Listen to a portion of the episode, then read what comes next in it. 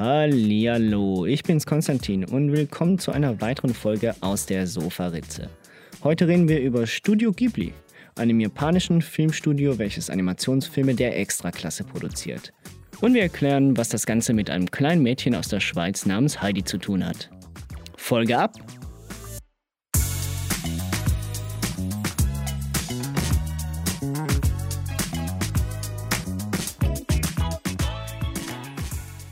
Im Normalfall werden ja Animationsfilme als Kinderfilme abgetan und dass dem auch nicht unbedingt immer so sein muss, das hat uns Studio Ghibli in den letzten fast 20, 25 Jahren bewiesen. Ähm, und dafür, dass, also und dadurch, dass jetzt die Studio Ghibli-Filme alle auf Netflix sind, hatten wir uns dann entschlossen, uns die doch alle mal zu geben oder zumindest einen Großteil. Hattest du irgendwelche schon vorher gesehen, Konstantin? Also zuerst mal muss ich ja sagen, dass das Studio Ghibli heißt. Ghibli. Ghibli. Und weißt du, von wo Ghibli kommt? Ist das nicht italienisch eigentlich? Das ist eigentlich italienisch, ja. Und eigentlich hat das nichts mit japanischen irgendwas zu tun, sondern das ist erstens einmal ist das ein italienisches Kampfflugzeug und zweitens einmal ist es ein Sahara-Wind. Ähm, Richtig, also heißt es Ghibli, äh, oder? Ja, ja. Und äh, Ghibli. Also wir, wir nennen es trotzdem jetzt Ghibli, einfach aus, äh, aus, aus deutschsprachigen Gründen. Ich glaube, wir werden sonst wahnsinnig. ähm, ja, äh, ja, ich habe natürlich den einen oder anderen Film von Studio Ghibli vorher schon gesehen, bevor ich jetzt hier durch Netflix natürlich noch an, an, an einige mehr rankam. Ähm, und dazu gehören natürlich Filme wie Prinzessin Mononoke, insbesondere Mein Nachbar Totoro, ähm, Shiros Reise durchs Zauberland so in dem Sinne, aber sehr wenige eigentlich im Vergleich, ähm, wie es ja gibt. Es gibt momentan, glaube ich, 22, 23, ich bin mir nicht mehr ganz sicher. Die zumindest, Eine Menge auf jeden Fall. Die, die zumindest von Studio Ghibli selbst produziert worden sind und ähm, ja, ich bin froh, dass es jetzt endlich die Möglichkeit gibt, weil vorher gab es die nur ab und zu mal auf Amazon zu kaufen oder sonst irgendwo im Handel. Das fand so ein bisschen statt wie mit den ganzen Disney-Filmen, die man auch nur immer wieder in äh, kleinen Chargen ähm, sozusagen auf Amazon kaufen konnte. Wieso sie das machen, weiß ich nicht ganz, aber meistens waren sie dann nämlich auch ziemlich teuer. Ja, ähm, aber zurück zum Thema. Ähm, ich war immer schon begeistert von den Filmen eigentlich. Klar, Logo, ich liebe auch Disney-Filme und auch da gibt es Filme, ähm, die für mich äh, Nonplusultra, was bezüglich Animation angeht, sind. Aber diese Studio Ghibli-Filme haben immer einen gewissen Charme für mich gehabt, der sehr viel reizvoller wurde mit dem Alter, insbesondere weil ich die meisten von diesen Filmen erst so Richtung Teenageralter gesehen habe. Ja, und du so? Ja, eine ähnliche Geschichte. Also rudimentär habe ich natürlich das, was als ich ein Kind war, rausgekam und äh, auf Deutsch verfügbar war, habe ich natürlich gesehen gehabt. Also mein Nachbar Totoro, äh, Giros Reise ins Zauberland äh, etc. Ähm, war damals eigentlich ähm, überrascht, wie, wie gut Filme also wie, wie, wie erwachsen. Ich, also ich hatte das Gefühl als Kind, dass diese Filme sehr erwachsen sind, dass es gar nicht so Kinderfilme sind, weil äh, teilweise ja auch nicht immer ein Happy End stattfindet und Charaktere hier und da auch äh, sehr brutal wegsterben, teilweise, je nach Film. Ähm, Andererseits muss ich jetzt äh, sagen, habe ich jetzt, nachdem ich mir dann nochmal alles angeguckt habe, plus Filme, die ich gar nicht kannte, mir war nämlich gar nicht bewusst, wie viele Filme eigentlich produziert worden sind von Studio Ghibli und dass immer noch in den letzten zehn Jahren fast jedes Jahr einer rauskam. Also das war ja das, was mich am meisten verwundert hatte. Ähm, irgendwie hatte ich das Studio gar nicht auf den Schirm für seine neueren Werke, sondern war mehr so ein bisschen verfangen in dieser Romantik des Alten aus meiner Jugend. Ähm, ja. Und deswegen war ich jetzt sehr, sehr überrascht, dass ich mir auch die neuen Werke mal angeguckt habe und äh, dass ich die alten Werke noch mal in meinem jetzigen Alter sehen konnte, äh, gibt mir eine ganz, ganz anderen Perspektive perspektivlichen Winkel auf die ganze Geschichte. Und ich glaube, das ist das, was diese Filme halt extrem ausmacht. Dass es ja einerseits sehr, sehr, sehr kindlich orientierte Filme sind, gerade die Miyazaki-Filme. Er sagt es ja auch selber ständig, dass er Filme für Kinder machen möchte, aber auch, ähm, dass Erwachsene ihren Spaß dran haben. Und das ist das, was, glaube ich, oder, oder eine gewisse Konsequenz, die es in diesen Filmen gibt, ist, glaube ich, der ganz große Unterschied zu Disney. Ich glaube, Disney ist ein, ein Studio, das sehr, sehr viel auf Happy Ends setzt, das sehr, sehr formularisch wirkt. Ich glaube, den letzten Animationsfilm von Disney, den ich einigermaßen, der mich einigermaßen überrascht hatte, war tatsächlich Frozen, dass dort der angebliche Liebescharakter dann böse war. Damit hatte ich ausnahmsweise mal nicht gerechnet. Ähm, obwohl normalerweise so Filmtwists für mich so immer meilenweit voraussehbar sind. Aber das war so der letzte und der einzige in, in, in 15 Jahren, der mich da mal überrascht hatte für eine kurze Sekunde. Ähm, während die Studio Ghibli-Filme ähm, relativ häufig einfach wirklich, obwohl sie doch sehr, sehr fantastisch sind teilweise, ähm, eine gewisse Realität und Konsequenz haben und ähm, nicht unbedingt auf ein Happy End aus sind. Ja, ja. Ja, das ist sicher auch, ähm, also das eine Thema, was du vorhin noch angesprochen hast, ist, ist wirklich so. Ich habe auch viele Filme gar nicht auf dem Schirm gehabt. Insbesondere natürlich, weil ein Name äh, zwangsläufig verbunden ist mit Studio Ghibli und das wäre Hayao Miyazaki. Und ähm, er macht ja sehr fantastische Filme und die kannte ich eigentlich alle mehrheitlich, aber viele andere Filme, die dann halt von Regisseuren wie Takahata kamen oder anderen, äh, zusammen, zum Beispiel äh, Miyazakis Sohn Goro Miyazaki, äh, die kannte ich gar nicht. Die habe ich vielleicht mal so im Nebenbei irgendwo gesehen. Und äh, ja, es ist, es ist so, du hast, hast das schon beschrieben, es ist sehr realistisch dafür, dass es teilweise sehr fantastisch ist. Also es ist so, ähm, man, man kauft dieser Realität äh, alles ab, also mehr oder weniger, dass das wirklich eine Welt ist, die existieren könnte. Ja, es ist sehr integer. Ja definitiv. Und vor allem auch, auch, sehr, auch mit viel Bezug auf unsere Welt. Also es gibt viele Elemente, die man wiedererkennt. Also er lässt sich viel von seiner Umwelt inspirieren. Er, ähm, sowohl Takata als auch Miyazaki sind ja viel reisen gegangen, dann jeweils zwischen den Produktionen. Und genau, ja. Du erkennst immer sehr, sehr, was, so in welche Richtung die Reisen vielleicht gerade äh, gingen, je nachdem, was für eine Landschaft oder was für Städte, äh, Landschaften es jetzt im nächsten Film da wieder gab.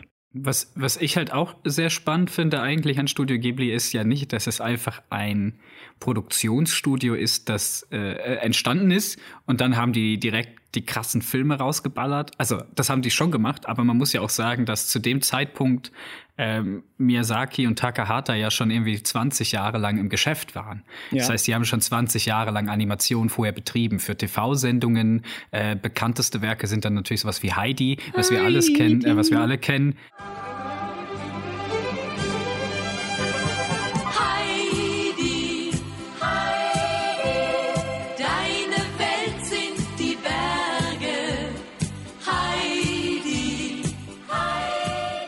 Ähm, das ist eigentlich ja auch sehr, sehr seltsam, oder? Dass Heidi, eine japanische Produktion, ähm, so gut ankam bei uns, obwohl es eigentlich der allererste Anime ist, der damals im öffentlich-rechtlichen lief. Ja, vor allem finde ich das Ganze seltsam, in, in, dem Sinne so viel mir ist, oder das Ganze ist ja mehr oder weniger so ein halber Tourismus-Gag. Also die, man wollte ähm, tatsächlich irgendwie den schweizerischen Tourismus oder den, den Japanern die, die Schweiz näher bringen.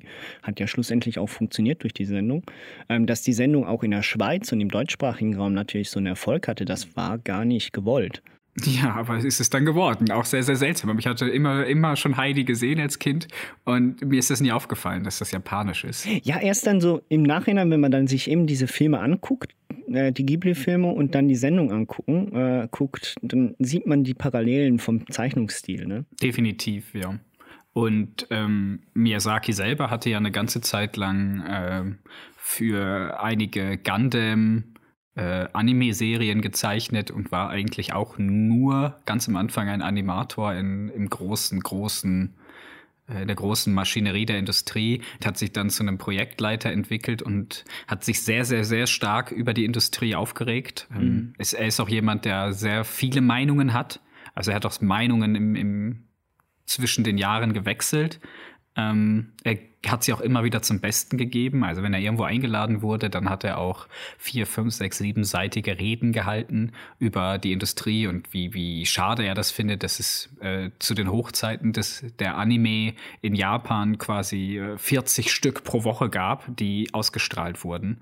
Ähm, und er wollte das nicht mehr und hat deswegen dann sein eigenes Studio gegründet, wo man das Ganze ein bisschen langsamer angeht. Wobei, wenn man sich den Output anguckt, an groß, also äh, teilweise ja zweistündigen Animationsspielfilmen auf einem sehr guten Qualitätsniveau, dann glaube ich schon, dass auch da, hier und dort arbeitstechnisch ähm, Leute Überstunden machen mussten. Also, aber er hat es versucht, zumindest äh, hochqualitativ seinen Input dazu zu geben und nicht einfach nur ähm, ja mittelmäßige Qualität. Und ich glaube, wenn wir uns die Filmliste dann gleich, wenn wir die durchgehen werden, dann gibt es auch kaum Filme, wo wir sagen werden, ja, der ist jetzt eher mau, den würde ich nicht empfehlen. Ja, also die sind völlig scheiße. Also nein, tatsächlich, die haben sehr, er hat ein sehr hohes äh, Qualitätsbewusstsein, ähm, spricht natürlich auch äh, für ihn und allgemein für das Studio.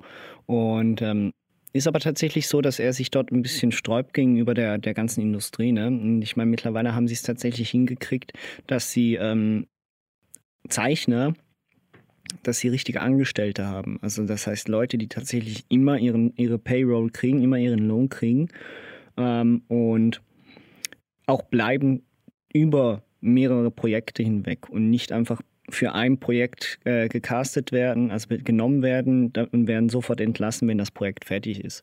Klar, da, sicher ab und zu gibt es Stellen, die, die werden weiterhin so gehandhabt, aber eigentlich ist das ja auch die Regel in der, äh, der Anime-Branche, ähm, dass dort Leute eigentlich nur für ein Projekt geholt werden und sofort wieder entlassen werden.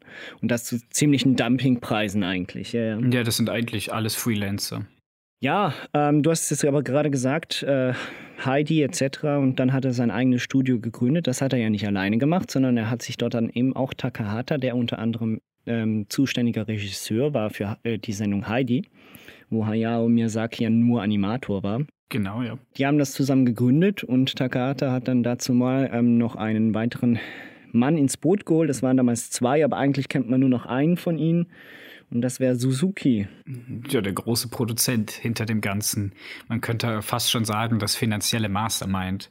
Also der hat, äh, der kennt halt genau die Leute und äh, weiß, ähm, wem man mit wem zusammenbringen muss, damit das Ganze funktioniert. Und ich glaube, meiner Meinung nach, er hat ja auch nicht selber irgendwo dran mitgewerkelt, oder?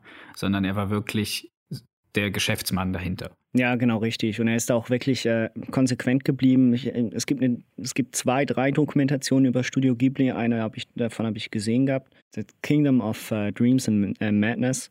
Und uh, dort wird schön eigentlich dargestellt, dass sowohl Hayao Miyazaki als auch Takahata, die ja nachher dann mehr, mehrheitlich für die Filme selbst verantwortlich waren, dass Suzuki da eigentlich die führende Kraft dahinter war. Also er war meistens der, der die zwei überzeugen musste, den Film überhaupt richtig anzugehen und richtig zu machen. Ähm, es gibt ja im Starting Point, also in dem Buch, was auch von Studio Ghibli rausgebracht wurde, ähm, also der erste von zwei Teilen, es gibt Starting Point und Turning Point, beide über Hayao Miyazaki, wo ähm, Interviews und Reden und äh, Tagebucheinträge teilweise oder zumindest äh, Anmerkungen zu gewissen Filmen, die er dann auch gesehen hat, drinstehen. Äh, unter anderem sind auch Skizzen bei, ich glaube, für junge, für junge Kreativschaffende ein sehr, sehr äh, interessantes Buch.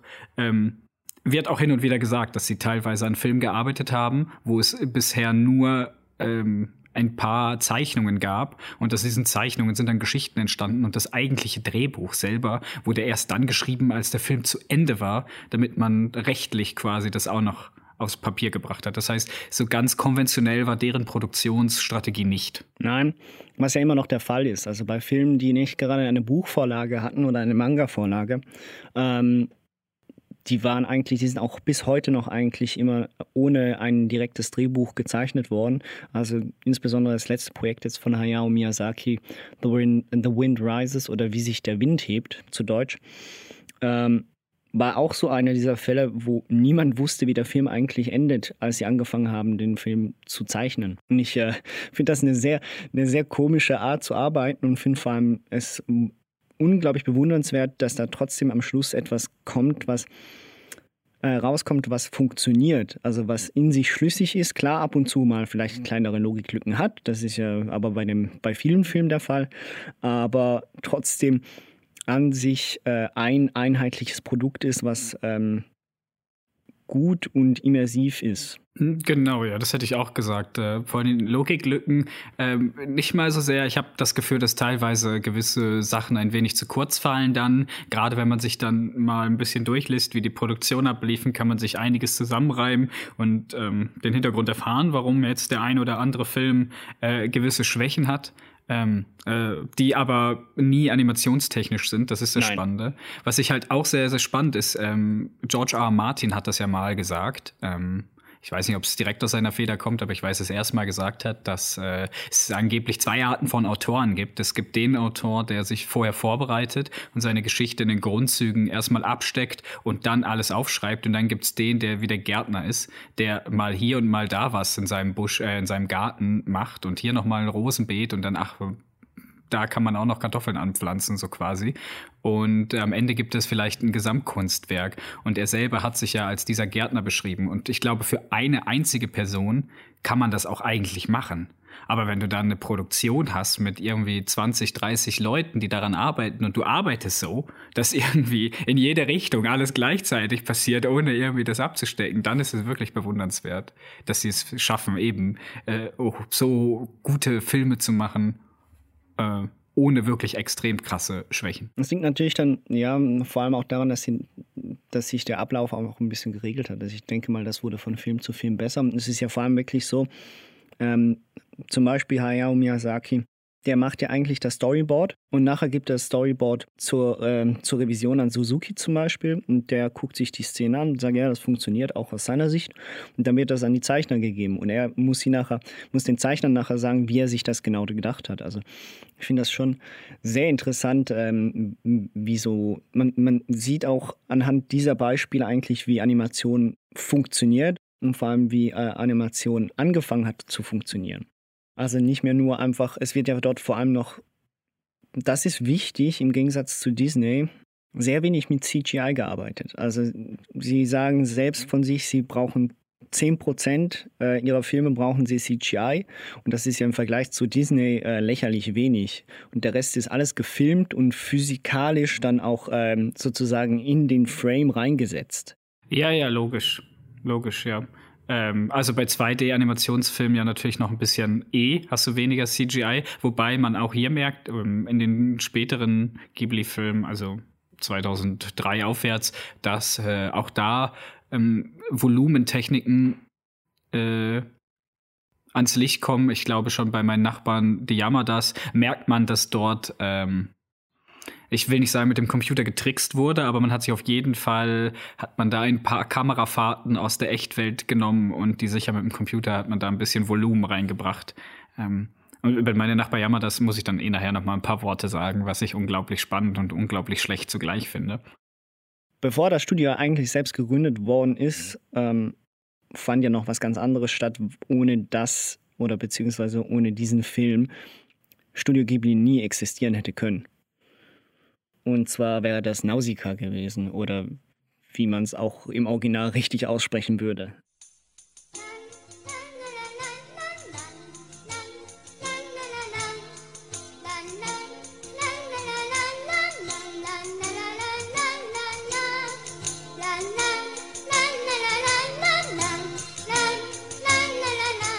Ich nehme an, das heißt Nausicaa. Nausicaa. Ich würde auch sagen Nausicaa of the Valley of the Wind. Ich glaube, das ist eine gute Aussprache an Leute, die das besser wissen.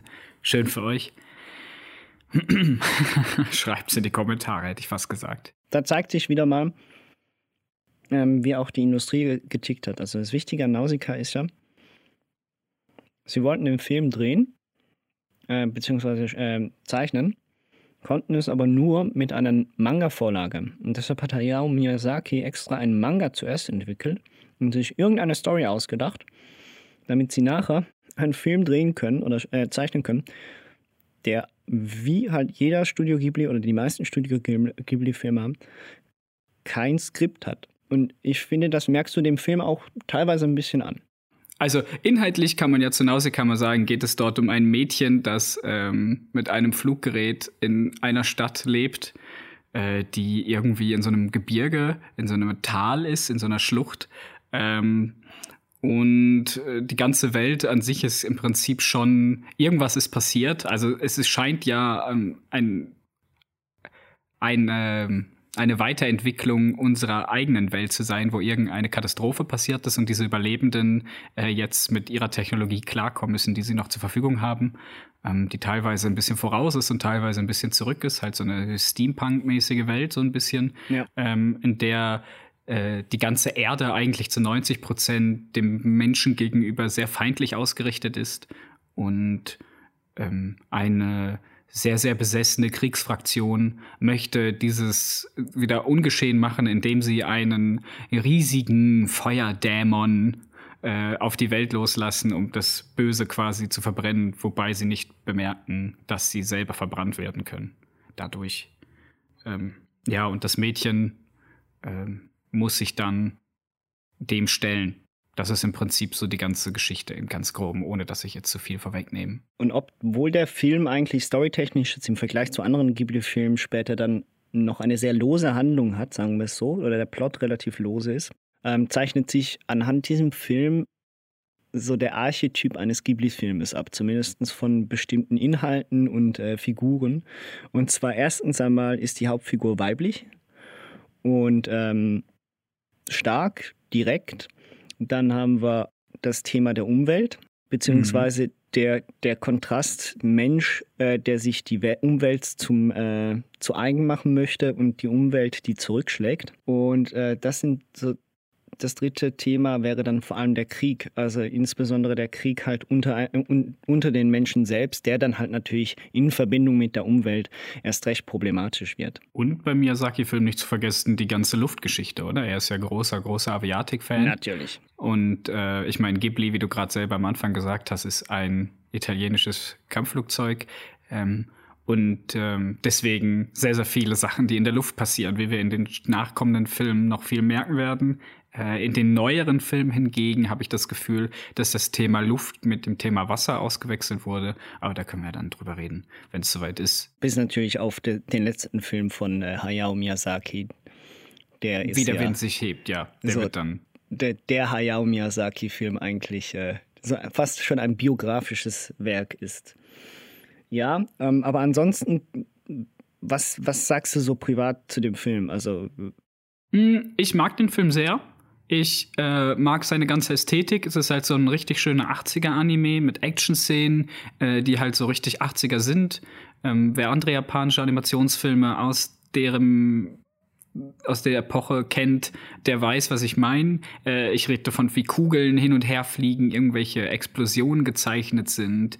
Ähm, die ganze Farbpalette, äh, die sehr, sehr matt ist, äh, gefällt mir sehr gut. Ich bin da halt echt ein bisschen ähm, Akira verliebt mhm. und äh, Ghost in the Shell, obwohl das ja eher 90er war. Aber halt, es geht alles so in die Richtung von dem ganzen Bewegungsablauf und so. Und äh, für einen äh, angeblichen Kinderfilm ist dieser Film, finde ich, nicht so ganz kindergeeignet. Aber äh, ich glaube, 10 plus dürfen sich den gerne anschauen. Das sind ja auch alles noch Kinder. Ähm, ich finde den, ich mag den Film. Ich finde eben, was du angesprochen hast, ich finde es sehr, sehr, sehr krass, dass äh, starke Frauenfiguren dort vorkommen, junge, starke Frauenfiguren, äh, die einfach mal sehen, wie ihr Vater ermordet wird im Laufe des Films, also relativ frühzeitig.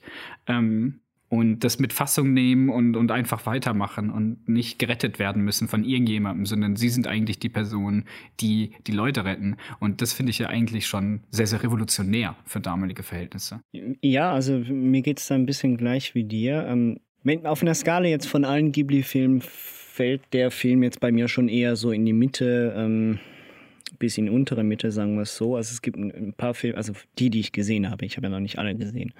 Ähm, man merkt, dass es ein Erstlingswerk ist in dem Sinne, also ein erstes großes Werk ist von, von den drei Leuten, beziehungsweise insbesondere von Hayao Miyazaki.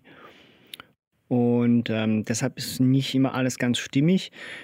Ich, für mich gesehen privat, habe den alten Anime ähm, Stil der 80er Jahre und so. Klar, Logo, ich finde Akira und so auch großartig, aber ich teile jetzt da nicht deine Meinung. Also ich finde den, den Stil dazu mal, der war mir noch zu wenig, zu wenig bunt, sagen wir es so. Es ist wahrscheinlich wirklich das. Also die Farben sind noch ein bisschen, äh, noch ein bisschen pastelliger, ein bisschen bleicher etc. und weniger ähm, das, das Knallige, was wir heutzutage auch in den meisten Studio Ghibli-Filmen hatten oder zumindest auch schon Anfang 2000. Aber, es passt ja, finde ich, oder? Also wenn der Film jetzt sehr bunt wäre und sehr knallig, dann hat er, glaube ich, nicht dieselbe Wirkung. Es soll ja doch eine sehr ernsthafte Geschichte dort abgespielt werden, auch wenn es hier und da die, die Murks-Charaktere gibt. Gut, aber das kannst du ja trotzdem ändern. Ich meine, jetzt äh, äh, The Wind Rises ist ja trotzdem auch äh, sehr bunt gezeichnet, obwohl das Thema sehr ernst ist. Und auch da gibt es ziemliche, äh, ziemlich krasse Szenen gegen Ende hin, die, äh, die trotzdem so gezeichnet werden können. Es geht mir darum, wie, wie intensiv die, ähm, das Ganze gezeichnet ist. Das hat aber ja, ich weiß schon, du meinst halt, wie knallig das Grün reinkommt und ja, wie knallig so ein Rot ist. Und wie viele verschiedene Rottöne es gibt. Logisch, das ist natürlich zum einen der Technik geschuldet von damals. Hm, ich habe da aber, für mich haben echt, die haben halt ein Steinebrett. Ich weiß, dass ich da eine kleine Nostalgiebrille auf habe, aber äh, finde ich, ich mag sowas. Ich bin da, äh, mich schreckt sowas jetzt auch nicht ab. Also ich, ich möchte das auch nicht als großen Kritikpunkt nennen, überhaupt nicht. Das ist Geschmackssache so in dem Sinne, das hat auch damit zu tun, wie man, eben, ich, ich komme ja eher von, von Disney und dort waren die Farben immer schon ein bisschen äh, peppiger seit den 70ern, 80ern. Und äh, ja, das ist, das ist gar keine Frage. Ansonsten, wie du es gesagt hast, äh, die, Rolle, die eigentliche Hauptrolle äh, von Nausicaa ist äh, eine sehr starke Rolle. Äh, die Beweggründe sind absolut nachvollziehbar und eigentlich auch diese Riesenkäfer finde ich geil gemacht. Also das ist gar keine Frage. Was mich ein bisschen stört, ist der ganze menschliche Konflikt in, dem Film. Also ich, ich verstehe, also für mich ist da das was wir, dass das, was Ghibli oft ausmacht, und zwar, oder beziehungsweise was ähm, viele Stories von Hayao Miyazaki und auch von Takata, Ta Takahata ausmacht, ist, dass es kein Schwarz-Weiß gibt, sondern vieles grau ist. Und ich habe bei Nausicaa noch mehr das Gefühl gehabt, dass das eigentlich äh, mehr Schwarz-Weiß ist als sonst irgendwas. Ja, aber ich habe das Gefühl, dass Nausicaa dasselbe Problem hat wie auch Prinzess äh, Mononoke. Ja. Ähm, dass die Menschen, das nicht ganz klar ist, äh, warum sie das jetzt machen. Man hat manchmal das Gefühl, äh, dass dort die äh, antagonistische Fraktion, die da dargestellt wird, das einfach nur macht, damit es eine gibt. Die Beweggründe sind nicht zu 100% erläutert, was äh, man sehen kann, wie man will. Man kann natürlich sagen, man will ein bisschen Mythos aufrechterhalten, aber irgendwie denkt man sich auch, nee, Leute, ihr, ihr seht doch, dass das nicht funktioniert. Warum versucht ihr das eigentlich? Dasselbe haben wir in Prinzessin Mononoke dann auch finde ich persönlich. Ich finde dieses, dieses Dorf in Prinzessin Mononoke, das den Wald abholzen will und gegen den Waldgott umbringen möchte, äh, macht für mich null Sinn. Also wirklich nicht. Ich, ich habe nicht verstanden, wieso dieser Konflikt in diesem Film da ist. Also ich habe den Film Prinzessin Mononoke ja äh, vor, fünf, äh, vor fünf Jahren mal gesehen gehabt und jetzt nochmal gesehen für den Podcast. Und ich muss sagen, vor fünf Jahren hätte ich dir da komplett zugestimmt. Jetzt mittlerweile muss ich sagen, gefällt mir der Film nochmal besser. Äh, und ich verstehe aber deinen Kritikpunkt sehr gut.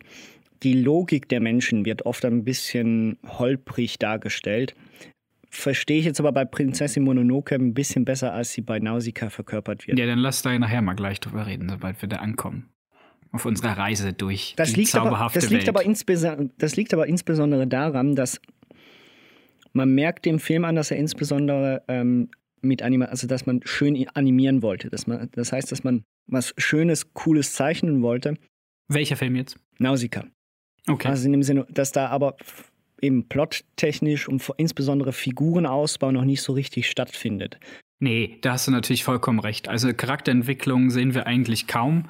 Ähm, die Menschen sehen am Ende ein, was sie für einen Fehler gemacht haben. Das ist so die große Charakterentwicklung, die es gibt. Ansonsten haben wir eine starke Frauenfigur am Anfang, die die ganzen Filme über stark bleibt und sich eigentlich nicht verändert. Ähm, ich habe das ja vorhin noch äh, als relativ positiv angesehen, äh, dass trotzdem jetzt, dass ihr Vater in dem Film dort äh, einfach vor ihren Augen quasi hingerichtet wird, ähm, dass sie trotzdem mit derselben Fassung weitermacht, oder? Also vielleicht andere Leute hätten da zumindest in einem Film aus Filmsicht äh, irgendwie 15, 20 Minuten mal gebraucht, um das zu verarbeiten, aus heutiger Charakterentwicklungssicht äh, ähm, da nicht. Da nimmt sie es mit Fassung und macht sich gleich auf den Weg, äh, um das nächste große Problem zu lösen. Ähm, was ich aber was mir besonders, also was ich sagen will, ist eigentlich, du hast vollkommen recht, Charakterentwicklung gibt's nicht. Charaktere sind äh, Stählern und bleiben Stählern, in, dem, in dem Film zumindest. Äh, die Musik und also alles drumherum, also das Gezeichnete, die Musik, äh, die Art, die Action-Szenen, wie sie inszeniert sind, wiederum dafür passen perfekt. Also da gibt's kaum irgendwas, also da gibt's eigentlich nichts, was mir nicht gefallen hat. Also, jede Szene sitzt, jedes Detail für die Zeit äh, ist in Ordnung. Ähm, wann kam der raus? 82, 83? Das war, glaube ich, 84. 84. Also der ist jetzt auch schon, muss mich mal zurückrechnen, 40 Jahre alt. Was habe ich vorhin gesagt? 25 Jahre. Das sind 40 Jahre. Äh, Zeit fliegt, hä? Ähm, naja, auf jeden Fall. Da tech, aus technischer Sicht finde ich den einwandfrei. Storymäßig ja. Da, wie wir am Anfang gesagt haben. Äh, er springt auch teilweise hin und her von einem Konflikt zum anderen. Ähm, mir persönlich gefällt am besten der Anfang vom Film, wie die ganze Welt ähm, quasi etabliert wird. Das ist sehr schön gemacht, wie sie am Anfang in dem Wald ist und dort dieses Auge findet. Und was mir an Ghibli, was man da schon relativ gut sieht, was mir an Studio Ghibli sehr gut gefällt, ist, dass alles einen, einen physischen Platz hat in dem Film, also in allen Filmen. Das heißt, wenn sie eine großes, ein großes Auge mitschleppt, dann muss sie das irgendwie mitschleppen. Sie muss irgendwo Platz schaffen auf ihrem Fluggerät, damit sie damit losfliegen kann. Mhm. Und sie muss das irgendwie festhalten. Und das hat man in ganz, ganz vielen anderen Filmen auch. Wenn in irgendeinem anderen Film jemand den Verband abmacht, dann wird wirklich Schicht für Schicht der Verband abgemacht und du siehst, dass der Verband physisch da ist. Er hat 14 Schichten. Du kannst es nachzählen. Und der Charakter braucht auch 14 Umdrehungen, bis der Verband ab ist. Also ich finde, da wird an Details nie gespart. Und das ist eigentlich das, was mich immer so fasziniert an diesem Film. Und das ist schon dafür, also das war für ein Erstlingswerk und ähm, für, für die damalige Zeit und so, in dem Anime natürlich auch immer mehr aufkam und zu einem Massenprodukt wurde in Japan. So, das ist das Wichtige. Bei uns in äh, Westeuropa war das ja noch längere Zeit nicht der Fall. Ähm, ist das wirklich Wahnsinn, was das für Detailreichtum eigentlich beherbergt und was das eben für Glaubwürdigkeit erzeugt. Ne? Wenn wir schon vor beim Anfang waren, was du gesagt hast, was ja natürlich interessant ist und was nochmal unterstützt, dass dieses Thema Umwelt immer ein Thema bleiben wird bei Ghibli, war, dass ja Nausicaa tatsächlich unterstützt worden ist vom WWF. Okay, das habe ich jetzt zum Beispiel nicht gewusst. In der Originalfassung, in der Original-Kinofassung hattest du tatsächlich am Anfang das äh, Logo des WWFs da hängen. Ja, was ja Japan in den 80ern und 90ern, äh, wer sich ein bisschen mit Godzilla-Filmen auskennt und die Godzilla-Historie kennt, der weiß, dass es ja verschiedene Epochen von Godzilla-Filmen gibt. Während in den 40er, 50er Jahren, als Godzilla aufkam, das große Problem die Atomkrise war und, und durch die Atombomben das japanische Bewusstsein von dieser atomaren Gefahr äh, geprägt wurde, ist Godzilla durch äh, Atomunfälle entstanden und der, die Godzilla-Reihe Millennium Godzilla und äh, alles, was danach kam äh, und davor, ist durch äh, Biomüll, der im, im Meer geworfen wurde, entstanden. Also diese Umwelt, das Umweltbewusstsein, dass der Mensch aufpassen muss, was er macht mit der Umwelt. Das war in Japan in dem, teilweise in der Filmgeschichte immer stark präsent das wollte ich einfach nochmal als Titbit loswerden. Ja, aber das hat, äh, das hat natürlich auch mit, äh, mit äh, Spiritualität zu tun. Ich meine, ähm, in Japan, obwohl Japan zu den wenigst religiösen Ländern ähm, der entwickelten äh, Welt ist, ähm, praktizieren trotzdem 80 Prozent von ihnen oder beziehungsweise sind 80 Prozent von ihnen regelmäßig an, an, an Shinto-Schreien. Und ich meine, Shinto ist in dem Sinne keine Religion an sich, so viel mir ist, sondern Shinto ist mehr eine spirituelle Einstellung und dieses, äh, diese Einstellung, dass alles in der Natur und alles auf der Welt miteinander seelisch verbunden ist. Und ähm, das führt eben genau zu diesem Thema, dass die Umwelt geachtet werden muss und dass die Umwelt wichtig ist für den Mensch und nicht einfach nur ausgebeutet werden kann. Also beziehungsweise wie wir es hier im Westen sehen und auch schon in der, in der Bibel eigentlich praktiziert wird, beziehungsweise genannt wird. Ja, ähm, die Wälder sind da, um äh, für uns ähm, Holz zu geben und die Kühe sind da, um uns Fleisch zu geben und äh, die Flüsse sind da, um uns Wasser zu geben. So in dem Sinn. Und das, da haben die Japaner noch eine andere Ansicht und das spiegelt sich insbesondere in Studio Ghibli-Filmen sehr gut wider. Genau, ja. Und äh und dann nochmal wieder den Bogen zurückzuschließen zu dem Film. Das ist ja dann auch der große Konflikt eigentlich, der, der dort stattfindet, nämlich die Natur, die sich dann aufbäumt und genug hat von ähm, den Menschen und die Menschen, die immer noch nicht begriffen haben, dass es jetzt Zeit wäre, einfach mal den Ball flach zu halten und äh, so auszukommen, wie sie auskommen können. Ähm, ja, wie, wie, ich schon gesagt habe, für mich einer, äh, es ist immer schwierig. Ich glaube, das ist für mich auch tagesformabhängig, wo ich den Film jetzt unterbringen würde, äh, zumal ich halt mir, mir auch noch ein, äh, ein oder zwei Filme fehlen. Ähm, würde ich jetzt, ich würde den eher oberes Drittel ansiedeln. Einfach, einfach weil ins 80er Jahre Film und er ist schon saugut dafür. Ja, also eben für ein, für ein Erstlingswerk, in Anführungszeichen, weil das ist ja nicht das Erstlingswerk von Studio Ghibli, weil das äh, folgte dann zwei Jahre darauf. Und das wäre ja das Schloss im Himmel oder äh, das Castle in the Sky, glaube ich. Genau, im Englischen, jawohl. Im Japanischen nochmal ein bisschen anders, aber das kann ich nicht aussprechen. Laputa. Das ist Laputa, eine Insel, die im Himmel schwebt. Eine Insel, die im Himmel schwebt? Es soll nur eine Legende sein, aber mein Vater hat sie wirklich gesehen. ah, nee, das heißt ja tatsächlich nur Laputa, ne? Laputa. Das, war das ist mal ausnahmsweise nicht irgendwie. Der Grund, warum das Ding ähm, nicht so genannt werden konnte in äh, Spanien. Okay, ja, macht Sinn. Macht Sinn, dass der Film nicht Laputa heißt in Spanien. Wer vielleicht gibt es bestimmt auch den Film, hat aber eine ganz, ganz andere Handlung, kann ich mir vorstellen. Kann ich mir auch gut vorstellen, ja. Ja, ähm, das Schloss im Himmel habe ich leider, das ist ewig her, seit ich den gesehen habe und kam jetzt leider auch nicht dazu, um den zu gucken. Deshalb lasse ich zuerst mal dich reden. Okay, dann fange ich nochmal inhaltlich an. Äh, inhaltlich geht es dort um einen Jungen, der ist ähm, Minenarbeiter, der hat scheinbar keine Eltern und der trifft auf ein Mädchen, das äh, von Piraten gejagt wird und scheinbar auch von Regierungsmitarbeitern.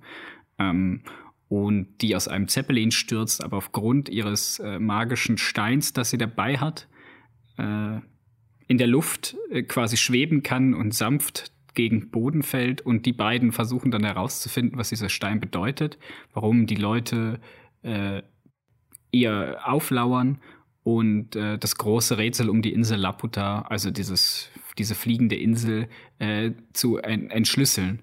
Und ich finde den Film deshalb großartig, weil diese Dynamik zwischen den beiden Hauptcharakteren, was äh, junge Kinder sind, so ich würde sagen zwölf, 10, 13, es ist immer schwierig bei so Studio Ghibli das richtig einzuschätzen, aber so ähm, und wie, wie das eigentlich, es ist ein sehr, sehr, sehr schöner Abenteuerfilm, äh, in den Charaktere, die am Anfang noch relativ ähm, als äh, Gegenfiguren dargestellt werden, nachher zu Freunden und Verbündeten werden. Äh, der Film hat eine gewisse Ernsthaftigkeit und aber auch gleichzeitig eine gewisse Klamaukhaftigkeit. Also es gibt Szenen, die sind einfach total bekloppt und das glaubt man nicht, was da passiert. Und dann gibt es Szenen, die sind echt ernst, da wird mit Jungen ins Gesicht geschossen. Es ist nur ein Streifschuss. Aber ich meine, hallo, da wird irgendwie ein Kind mit einem Streifschuss, Alter. Das gibt es auch nicht überall. Das wird es im westlichen Film, äh, in einem Kinderfilm wahrscheinlich weniger geben, ja. Mhm. Und vor allem die Wunde bleibt auch. Das ist noch wieder dieser Detailreichtum, den, den ich genannt habe am Anfang. Also die Wunde, die dann im letzten Drittel vom Film äh, gemacht wird, die bleibt. Es ist nicht so, dass sie dann irgendwann weg ist oder schnell verheilt oder sonst was, sondern man sieht der, den Jungen dann die ganze Zeit dort mit, mit dieser Schusswunde rumlaufen. Ähm, ich mag auch hier wieder das Thema Fliegen was sehr, sehr schön dargestellt wird mit diesen ganz, ganz komisch aussehenden Flugschiffen. Ich mag die Schießereien, die dort stattfinden, obwohl sie total ungefährlich scheinbar, wenn man den Film dann mal ganz durchgeguckt hat, merkt, dass sie eigentlich extrem ungefährlich sind, diese Schießereien, die sie abhalten. Sie sind trotzdem sehr spannend inszeniert. Ähm, das Schloss äh, im Himmel quasi, also das, worauf es abspielt, ähm, ist wunderschön gezeichnet. Äh, ich mag auch wieder hier die Farbwahl. Es ist halt wieder sehr 80er. Es ist noch nicht ganz so bunt, aber es ist schon bunter als Nausicaa.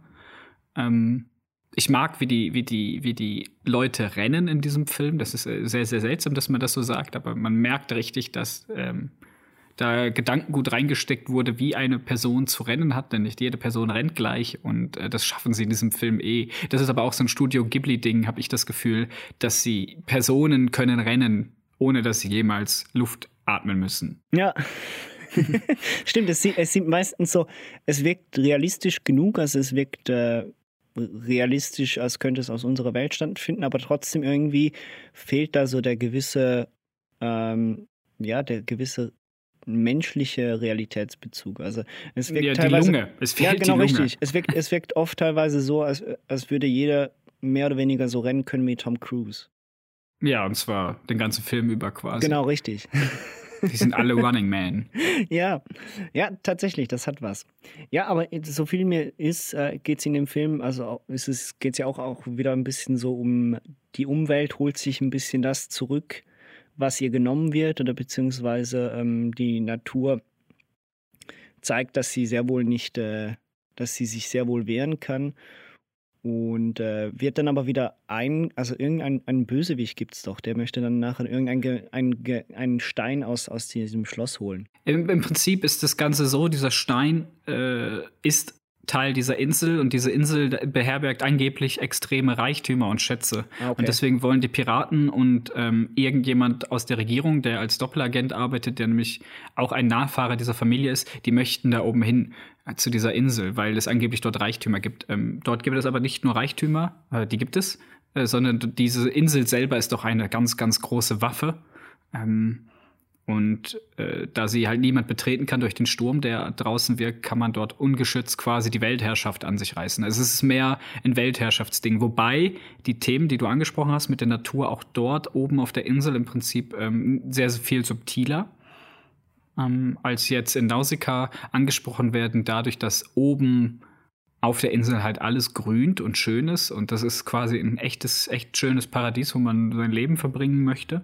Ähm, während unten die Welt, die dargestellt wird, halt viel Minenarbeiter, viel Ausschürfungen ist und sonst was. Es gibt diesen Konflikt auch also auf einer Ebene, aber es ist nicht der Hauptkonfliktpunkt wie bei Nausicaa. Aber man sieht, äh, wenn man hinschaut, dass äh, auch hier wieder, da wo die Menschen noch alle leben, ähm, äh, sie werden nicht als schlecht dargestellt, die Minenarbeiter überhaupt nicht. Ähm, aber du siehst halt, es gibt halt die, die, die das Sachen ausschürfen und oben äh, im Himmel quasi das Paradies. Das hat schon fast eine sehr, sehr biblische äh, Bedeutung, wenn ich gerade darüber nachdenke.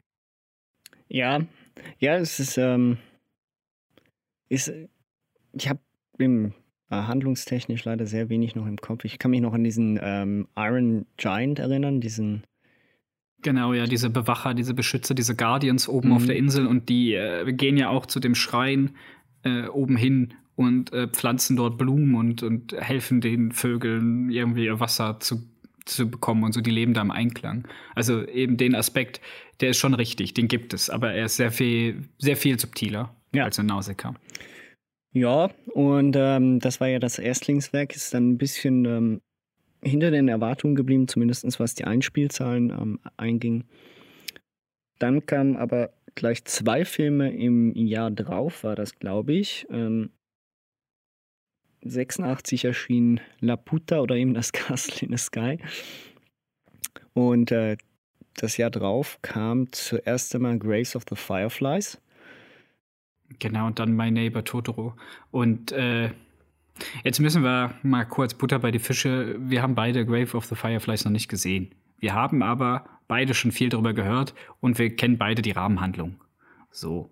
Der steht oben auf der Liste. Steht da definitiv und das liegt tatsächlich daran, dass er, glaube ich, der einzige richtige Ghibli-Film ist, der nicht auf Netflix momentan ist. Und ich weiß nicht, woran das liegt. Ich habe, ich können, also persönlich könnte ich mir vorstellen, dass es vielleicht handlungsbedingt ist. Ich kann mir aber auch vorstellen, dass einfach irgendwo ein Rechte Wirrwarr wieder herrscht ich und glaube, es ist eher das, die Rechte bei irgendjemand anderem liegen. Ja, ich wünschte mir, es wäre das erste, es wird die juicy Story geben, aber äh, es ist wahrscheinlich irgendein Rechte Wirrwarr, dass äh, die Vertreibungsrechte momentan bei jemand anders liegen und äh, deswegen nicht rausgegeben werden. Zum Beispiel Arietti äh, wird ja auch in Europa und allgemein in der westlichen Welt von Disney vertrieben und äh, der ist aber wiederum jetzt auf Netflix, aber ich könnte mir vorstellen, dass aus ähnlichen Gründen dann äh, der Film nicht auf Netflix ge ist, geschafft hat. Zumindest nicht im deutschen Netflix. Also wie meinst du Arietti jetzt? Oder meinst du Graves Firefly? Graves of the Firefly. Also, also ich wollte nur sagen, es gibt, es das, gibt Filme, die das werden. Das könnte sein, ja, ja, ich weiß es nicht, ähm, wie, wie das da genau aussieht. Aber zumindest die Blu-Rays wurden tatsächlich von Disney vertrieben, alle. Mittlerweile haben sie sich da, glaube ich, von dem Vertrag wieder gelöst oder ich weiß nicht, warum sie jetzt auf Netflix sind, sonst wären sie ja eigentlich auf Disney Plus, aber ich weiß es nicht. Ja, also da bin ich auch zu wenig bewandert. Äh, Grave of the Fireflies, wir wollten auf jeden Fall noch mal irgendwann einen Podcast machen über die besten Animationsfilme und dann wird er hoffentlich damit reinkommen und wir können ihn in aller Seelenruhe besprechen. Also für Leute, die sich darauf gefreut haben, über diesen Film, äh, die müssen sich noch ein bisschen gedulden. Mhm. Es zeichnete sie sich, also im gleichen Zuge wurde ja eigentlich mein Nachbar Totoro so veröffentlicht. Und das Wichtige ist, zwei Sachen. Erstens einmal, ähm, man glaubte nicht an den Erfolg von Mein Nachbar Totoro, deshalb gab es Doppelvorstellungen. Das heißt, man hat immer Grace of the Firefly, also beziehungsweise das Sterben der Nacht, der, der, der Glühwürmchen zu Deutsch. Die letzten Glühwürmchen. Die letzten Glühwürmchen, so. Die äh, letzten Glühwürmchen wurde immer im Anschluss noch mein Nachbar Totoro gezeigt. Also für den gleichen das Preis hast du zwei Filme gesehen. Ja, sie haben, nicht, sie haben nicht daran geglaubt, dass der Film tatsächlich einschlägt. Ähm, es gab natürlich schon auch noch Einzelvorstellungen, glaube ich, meines Wissens, aber äh, gang und gäbe war die Doppelvorstellung. Und Lustig, oder? Dass das jetzt das Maskottchen und das Symbol von Studio Ghibli ist, der Totoro. Und, und das ist vor allem da, dahingehend interessant, weil ähm, finanziell gesehen waren die Filme beide gleich erfolgreich. Also in dem Sinne natürlich aus dem Grunde, weil sie natürlich äh, gleichzeitig liefen, also beziehungsweise in den Doppelvorstellungen. Ähm, blieben leicht hinter den Erwartungen und zeigte sich eigentlich dahin, dass Ghibli jedes Mal ein Riesenrisiko einging, wenn, wenn sie so einen Film produzierten. Also sie haben die Devise auch jetzt noch, entweder volles Risiko oder du lässt es sein. Das heißt, entweder wir machen einen Film, der, der einschlägt, der gut wird, der sich irgendwie refinanziert, oder es war der letzte Film, den wir machen. Das sieht heute vielleicht nicht mehr ganz so extrem aus, aber dazu mal war das definitiv der Fall. Es langte gerade noch bei den zwei Filmen damit, dass sie weitermachen konnten. Insbesondere wegen Mein Nachbar Totoro, aber nicht wegen den Einspielzahlen. Sondern wegen dem Merch, nehme ich an. Genau, richtig. Da sind wir nämlich bei der, der, beim ersten, und zwar das Merch. Der, das war ein riesen Kritikererfolg und Totoro ist ja ein Symbol der, der, der, japanischen Kultur, also sozusagen ein Schutzgeist, den jeder Mensch ha hat in dem Sinne. Und dort haben sie ihn einfach verkörpert und äh, der kam so gut an beim Publikum, ähm, dass jeder einen Totoro haben wollte. Ja, und bis heute verkauft sich ja Totoro-Merch äh, wie geschnitten Brot, oder? Es gibt tausende von T-Shirts-Designs gesehen, es gibt es auf Tassen, es gibt es überall Bettwäsche. Also das ist quasi wie, Totoro ist das, was Mickey Mouse für Disney ist. Und ich meine, es gibt einen Grund, warum jetzt äh, ausgerechnet Totoro das äh, Maskottchen für Ghibli wurde, weil sie haben mehr oder weniger den Erfolg. Also an, an sich, wenn der Film nicht ein Kritikererfolg geworden wäre, dann wäre es schwer, schwierig geworden. Zumindest äh, habe ich das so gelesen und so gehört ähm, bezüglich der Geschichte von Ghibli. Ansonsten hätten sie vielleicht dicht machen müssen, aber dadurch, dass wenigstens die Kritiker den Film sehr gut fanden, haben sie ähm, wurden sie finanziell halt einfach äh, doch unterstützt von ihren Unternehmern. Da geht es dann mehr um Prestige und Fame als darum, dass es wirklich Geld einbringt. Ne? Ja, aber wenn man das natürlich jetzt 20 äh, Jahre in die Zukunft spinnt, dann äh, war das ja auch gut so. Ja. Dass man an, an dem Prestige festgehalten hat. Ja, definitiv. Und das zweite ist vor allem, was noch interessant ist an den zwei Filmen, ist, sie wurden ja, der eine Film wurde von Takahata ähm, gedreht, also das war eben die letzten, die letzten Glühwürmchen und Totoro wurde von Miyazaki.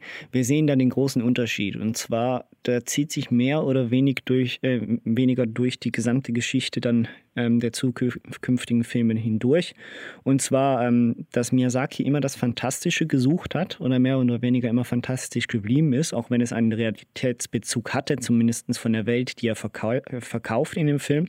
Und Takahata hat gerne ähm, realistische unsere realitätsbezogene Filme gemacht. Also der hat immer äh, mehr oder weniger unsere Welt gezeigt und in der eine Geschichte erzählt. Ob die in der Vergangenheit spielte oder in äh, unserer Zeit oder in der damaligen Zeit, zu der, der Zeit der Film erschienen ist, sei dahingestellt. Und der Ton wurde dadurch natürlich auch anders. Also die Filme von Takata waren meistens eher was für Erwachsene. Klar konnten die auch Kinder gucken, aber die waren dann nur so semi-interessant für Kinder. Ja, genau. Also ist äh, auch jetzt, ähm, wie gesagt, obwohl ich Grave of the Fireflies noch nicht gesehen habe, äh, kenne ich die Rahmenhandlung und habe Ausschnitte davon gesehen. Äh, da geht es zwar auch um zwei Kinder, aber die zwei Kinder, das ist ein Antikriegsfilm. Und äh, mein Nachbar Totoro ist halt, hey, wir haben alle gute Laune und Totoro ist super cool und alles ist super süß in dem Film. Also ja, also es, ganz verschiedene das jetzt, Sachen. Das ist jetzt ein bisschen, ein bisschen salopp ausge, ausgedrückt, aber der Film versprüht null zu kein, der, nein, aber der Film versprüht schon, obwohl er ja ein, zwei ernste Themen anspricht, insbesondere halt den möglichen Tod ähm, der, der eigenen Mutter oder das Verlieren der Schwester, ähm, kann ja trotzdem, also in dem Sinne versprüht er zu keinem Punkt eigentlich dieses ja, jetzt ist es gelaufen oder ähm, es, könnte, es könnte schlimm enden, sondern du hast, du weißt, das kommt schon. Genau, ja. Also äh, und damit können wir eigentlich auch einsteigen zur Diskussion zu Mein Nachbar Totoro. Mm, was mir besonders gut an dem Film gefällt, äh, obwohl ich gemerkt habe jetzt, ich hatte ihn ja schon als Kind gesehen, beim zweiten Mal schauen, dass die Magie nicht mehr ganz so da ist äh, wie damals. Was aber auch daran liegt, dass ich das Gefühl habe, was überhaupt nicht stimmt. Aber ich habe das Gefühl, dass der Film sehr, sehr disneyfiziert ist, was null, null stimmt, ich weiß das. Aber dadurch, dass man halt so viel Disney, äh, man hat das Gefühl, er geht eher in Richtung Disney. Ich sag's mal so. Ähm, eben Happy End, alles wird gut, Friedhof, man ist zu keiner Zeit, hat man Angst äh, um irgendjemanden, weil als die Schwester wegläuft, wird sie von einem Katzenbus gefunden. Also der hat ja sogar das Logo, hey, ich finde die oben drauf stehen. Ja, gut, okay. Aber jetzt nochmal zu den Sachen, die ich gut finde. Ich finde, was mir besonders gut an dem Film gefällt, ist die Animation. Ich finde gut, wie die Charaktere eingeführt werden. Du hast diese beiden Schwestern, die unterschiedlicher nicht sein könnten. Ähm, du hast die eine, die schüchterne, äh, sehr, sehr sture. Und dann hast du die ähm, andere, ältere, die merkt, dass sie im Moment ein bisschen der Mutterersatz sein muss, weil der Vater es nicht ganz auf die Reihe bekommt, äh, erwachsen zu sein. Er schafft es einfach nicht. Also er kann nicht äh, gleichzeitig Vater sein und arbeiten und äh, ja, ja, ich verstehe, was du meinst, ja. Genau, ja. Also er ist einfach von der Person her nicht die Person, die sich, also er ist nicht jemand, der sich gar nicht um seine Kinder kümmert. Das stimmt nicht. Er, er liebt seine Kinder über alles und er versucht sein Bestes, aber in der Situation müsste er ein bisschen über sich hinauswachsen. Das schafft er nicht. Das schafft er für die, seine Tochter sehr, sehr gut. Ähm, am besten gefällt mir die Szene am Anfang, wo sie durch das Haus rennen und unterschiedliche, also äh, und diese Geister suchen oder ihr, sie suchen in irgendeinem Raum, glaube ich. Und dort machen sie dann verschiedene Türen auf und versuchen diesen Raum zu finden. Und die ältere Schwester läuft vor, weil sie schneller ist, äh, öffnet die Tür äh, und sagt, dort ist es nicht. Und das kleine Mädchen rennt hinterher und macht exakt dasselbe wie die große Schwester. Es versucht sie ein bisschen zu imitieren und öffnet auch die Tür und sagt auch, dass dort nichts ist, obwohl sie es ja eigentlich schon wissen müsste. Und jetzt das Spannende an der Animation ist, dass dort die Art, wie die Türen geöffnet werden, die Art, wie die beiden nachher sagen, dass äh, dort nichts ist, äh, wie die Gesichtsausdrücke sind und allem drum und dran, ähm, das zeigt eigentlich, das charakterisiert diese beiden Mädchen schon von Anfang an. Und dass die beiden Mädchen eigentlich sehr, sehr viel Spaß am Leben haben und äh, trotz dieser schweren Situation, dass die Mutter mit Leukämie im Krankenhaus sitzt, ähm, ja, äh, lässt sie scheinbar erstmal unbeeindruckt und sie versuchen das Beste draus zu machen. Ich finde, diese Szene zeigt eigentlich äh, den ganzen Film, wie er weiter verlaufen soll. Ja. Ähm, für mich ist mein Nachbar Totoro einer der, wenn nicht sogar der beste Ghibli-Film überhaupt. Das hat äh, verschiedene Gründe für mich. Ähm, ich habe den Film auch nicht als Kind gesehen, sondern erst als Jugendlicher. Ähm, ist ebenfalls einer dieser Filme. Ich verstehe, dass er ab und zu ein bisschen zu seicht ist, dass er ein bisschen zu desinfiziert ist kann ich nachvollziehen, wenn man das so empfindet, finde ich jetzt nicht. Ich finde, was der Film großartig macht, ist, dass er nicht zu viel will. Das äh, zeigt sich in der Story, in der Art der Story, ähm, wie das Ganze ausgedrückt wird und wie es äh, fortgeht. Also ich meine, es passiert in den 80 Minuten nicht wahnsinnig viel. Ähm, und ich finde das schön. Ähm, nicht nur einfach, weil ich gerne auch ein bisschen kürzere Filme mag, sondern einfach aus dem Grunde, weil er sehr obwohl er sehr mystisch ist, beziehungsweise sehr fantastisch ist von der Figur Totoro und den einzelnen Wesen, die vorkommen, er sehr, sehr, wenn nicht sogar für mich der lebensnaheste naheste Film ist, den Ghibli produziert hat.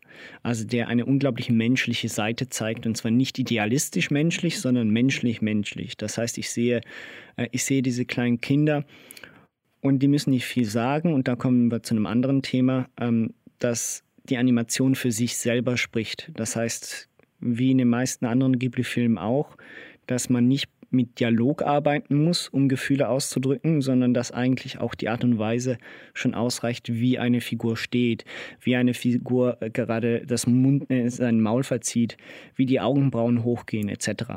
Und ich finde, das zeigt der Film in Perfektion. Noch dazu kommt der schöne Soundtrack natürlich, insbesondere mit der Titelmelodie, die, sobald ich sie einmal höre, mir den ganzen Tag nach nachläuft. Wird jetzt auch jetzt wieder der Fall sein. Do, do, do, do, do. Ja, okay. Ähm.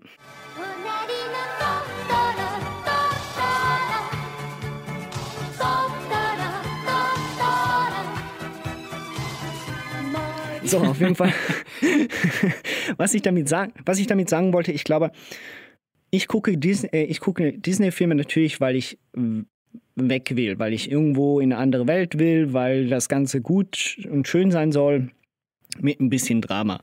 Und bei, Tot äh, und bei Totoro habe ich das in gewisser Weise schon auch, aber ich habe noch ein bisschen dieses Realistische drin. Ich habe diese, diesen realistischen Konflikt drin und vor allem diese Sicht eines Kindes und das finde ich genial. Ich meine, jedes Kind, was irgendwann mal Angst hatte vor irgendeiner Situation, kann sich unglaublich gut in die Situation einfühlen, wie sie diese zwei Mädchen durchleben.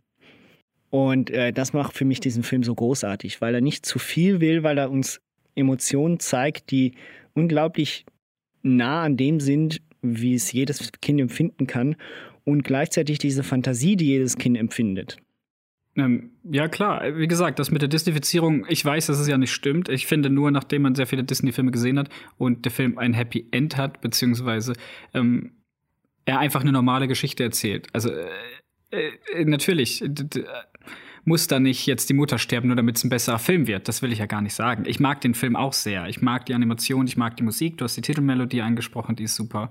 Ähm, ich mag diesen Katzenbus, ich mag die Szene im Regen mit dem Regenschirm ähm, und dem Blatt.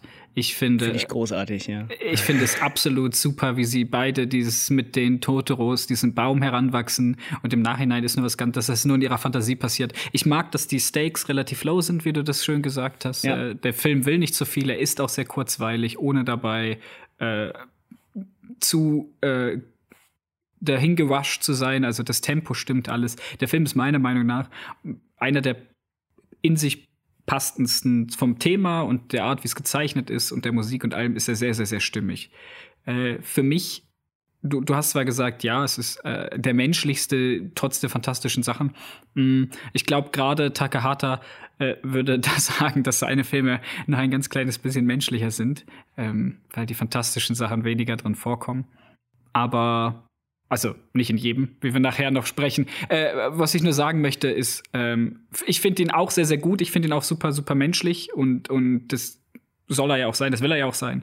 Und deswegen gefällt er mir eigentlich so gut, weil er halt eben trotz dem Phantasmus, also trotz halt der, der Fantasiewesen und dieser spirituellen äh, Shinto-Sachen und sonst was äh, relativ auf dem Boden bleibt. Ja, gut, okay, aber da kommen wir zu einer Grundsatzdiskussion, was ist menschlich oder wie zeigt man Menschlichkeit? Und für mich muss ein Film nicht unglaublich realistisch sein wie ein Takahata-Film ähm, und nicht äh, mit, mit, menschlichen Konflikten, wie wir sie im, im Krieg oder sonst irgendwie konfrontiert sind, sondern für mich sind alltägliche Sachen, auch wenn sie einen mystischen Bezug haben, ähm, genauso menschlich, wie man, wie man damit umgeht. Ja, da, da, da, da komme ich gleich noch drauf. Lass mich meine Antwort noch ein bisschen überlegen. Gut, aber eben, genau das, das, das, das, das finde ich eben, das finde ich ähm, so schön, insbesondere in einem Miyazaki-Film und deshalb äh, ist er, ist er für mich auch zu Recht das Mastermind hinter Ghibli. Und zwar, ich, ähm, ich träume gerne, beziehungsweise äh, ich, ich hab, war als Kind auch immer ein Träumer und den spricht Miyazaki in mir an. Also ich kann mich perfekt in, in diese Kinder einfühlen, weil ich auch mit meinem Kopf äh, immer so ein klein wenig in den Wolken war. Soviel zu Mein Nachbar Totoro. Äh, und ja, wie wir schon gesagt hatten, ist das Maskottchen von Studio Ghibli geworden und jeder Film, auch die, die vor Totoro angefangen haben, haben mittlerweile das schöne Logo mit dem Totoro drauf. Und der ist auch relativ süß und flauschig, muss man jetzt auch mal sagen. Die sind super cool gezeichnet, die machen einfach gute Laune. Allerdings. Äh, kommen wir dann äh, zu dem nächsten Film. Ist es auch ein Miyazaki-Film, glaube ich? Kikis Delivery Service? Ja, das ist auch ein Miyazaki-Film, ähm, aber auch nur ähm, durch durch diese Drehbuchgeschichte. Durch, Unver durch Unvermögen von bestimmten anderen Leuten. Und äh, das lag daran, dass äh, das Ganze war, glaube ich, eigentlich ursprünglich Kikis Lieferservice ist ein japanisches Kinderbuch. Genau, ja, das habe ich auch gelesen. Und äh, also du hast das Buch selbst gelesen? Nee, nee. Ich habe gelesen, dass das ein japanisches Kinderbuch war. ja, wäre auch was. Ähm, nein, und auf jeden Fall, also es ist so ein bisschen die Story, beziehungsweise da ging es so ein bisschen auch darum, dass es der gleiche Fall war wie mit Mary Poppins, äh, dazu mal in den 50er Jahren mit Disney. Also die, äh, wir hatten ein Studio Ghibli und eigentlich wollte Miyazaki den Film nicht machen. Und dann hat er gemerkt, man, die Leute, die dafür angesetzt waren, haben den völlig falschen Ansatz gewählt und hat gesagt, so, jetzt verpisst euch, ich mache das wieder. und hat den Film dann angenommen und fast fertiggestellt und dann kam irgendwann sogar die eigentliche Autorin des Kinderbuches vorbei und hat da mehr oder weniger das Screening gesehen und hat gesagt, sie mag den Film nicht. Findet sie, findet sie katastrophal, was sie da aus ihrer Vorlage gemacht hat. Und ähm, ja, auch wie es damals war mit der Autorin von Mary Poppins und äh, mit Walt Disney, hat Studio Ghibli da viel Überzeugungsarbeit geleistet und den Film dann auch so weit äh, angepasst, dass es tatsächlich dann dazu führte, dass sie doch den Film ganz gut fand. Und deswegen muss ich jetzt mit so einem schlechten Film leben. Mit so einem schlechten Film? Nein, das war ein Witz. ich finde ihn nicht so schlecht. Aber ich muss sagen, er ist schon unter den. Bei mir wird er eher im Mittelfeld landen. Okay, Mittelfeld, ähm, der, damit kann ich auch leben, sagen wir es so. Aber ich finde ihn er ist jetzt nicht unbedingt einer der Filme, der mega viel aussagen möchte. Ähm, er zeigt eine schöne Coming-of-Age-Story, beziehungsweise das Erwachsenwerden und sich abkapseln müssen und das Zurechtfinden in der Gesellschaft. Also eine Sache, mit der wir uns eigentlich alle mehr oder weniger irgendwann im Leben auseinandersetzen müssen. Die Art und Weise, wie er es vielleicht teilweise macht, ist ein bisschen zu salopp. Ja, es ist ein bisschen der Geschichte geschuldet, oder? Es geht um eine junge Hexe, die, äh, wie Hexen das nun mal machen müssen, äh, in diesem Universum ein Jahr lang quasi ein Sabbatical außerhalb ihrer Familie machen muss und dort in einer Stadt, wo es noch keine andere Hexe gibt, das ist wichtig, ja. äh, äh, ihr, ihren eigenen Fuß fassen muss. Sie muss irgendwie an Geld kommen, sie muss ein Jahr lang arbeiten. Also man muss ein Jahr lang tüchtig sein und Geld verdienen und selber, und dann darf man wieder zurück und dann ist man eine richtige Hexe. Sie kann aber bis jetzt eigentlich nur zwei Dinge, und zwar auf ihrem Besen fliegen und das einigermaßen okay und mit ihrer Katze sprechen. Also das sind so die Sachen, die sie kann. Mehr kann sie gar nicht als Hexe wirklich. Und ähm, also man sieht ihre Mutter, die scheinbar für andere Leute ähm, äh, so Heilmittel und sowas herstellt, die da wohl irgendwie als Alchemistin noch, noch, tätig ist. Und das ist sie halt noch nicht. Sie bekommt das Radio und die Katze nimmt sie mit und mhm. dann fliegt sie eigentlich los, äh, gerät in einen Sturm ähm, und landet dann in irgendeiner Hafenstadt ähm, und macht dort quasi einen Amazon-Lieferdienst auf für Leute, mehr aus äh, Zufall als gewollt. Ähm, Zeit voraus.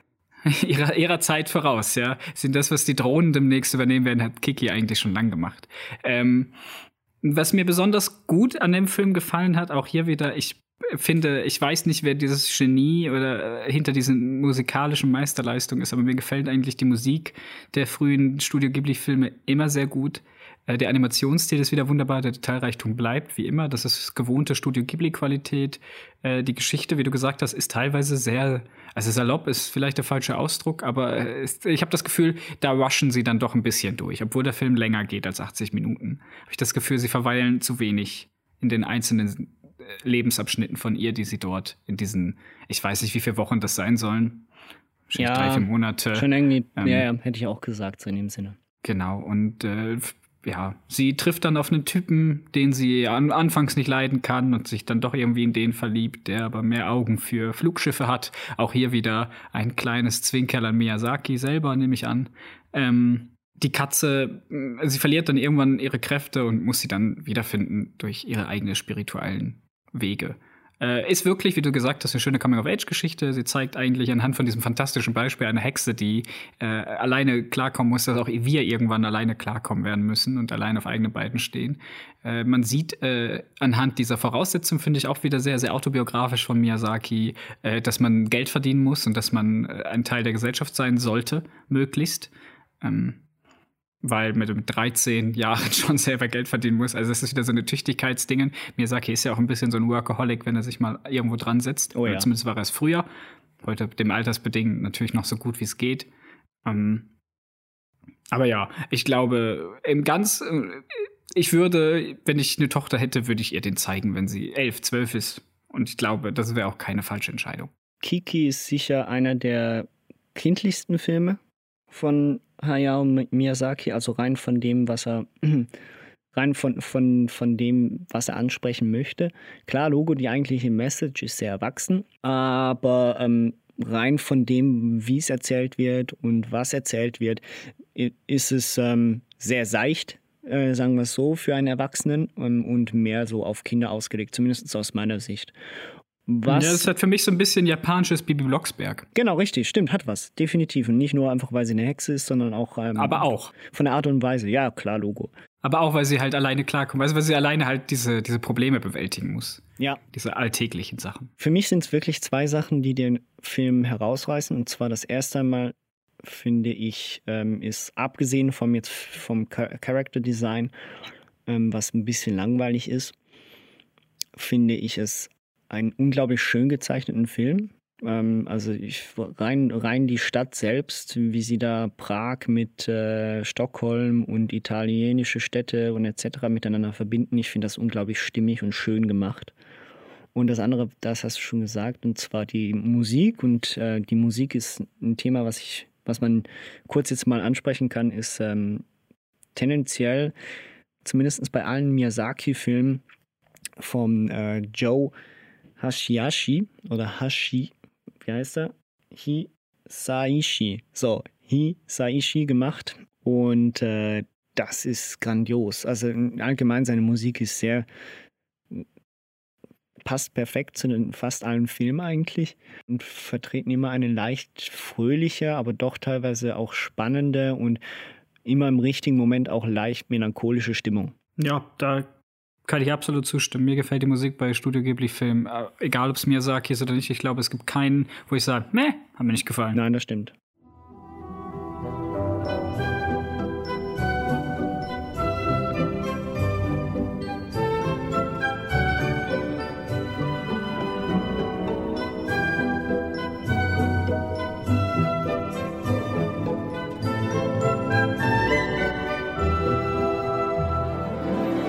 Ich muss sagen, ähm, ja, da haben sie sich einen großartigen Komponisten ab, ähm, geholt, der ähm, dafür den Großteil der Filme auch die Musik geschrieben hat. Da kam mir jetzt vorgestern auch die Meldung, dass er sich für den neuesten äh, Miyazaki-Film, der dann demnächst kommen soll, aus dem Ruhestand heraus bewegt hat und nochmal seinen Dirigentenarm schwingt. Ja, das ist halt so.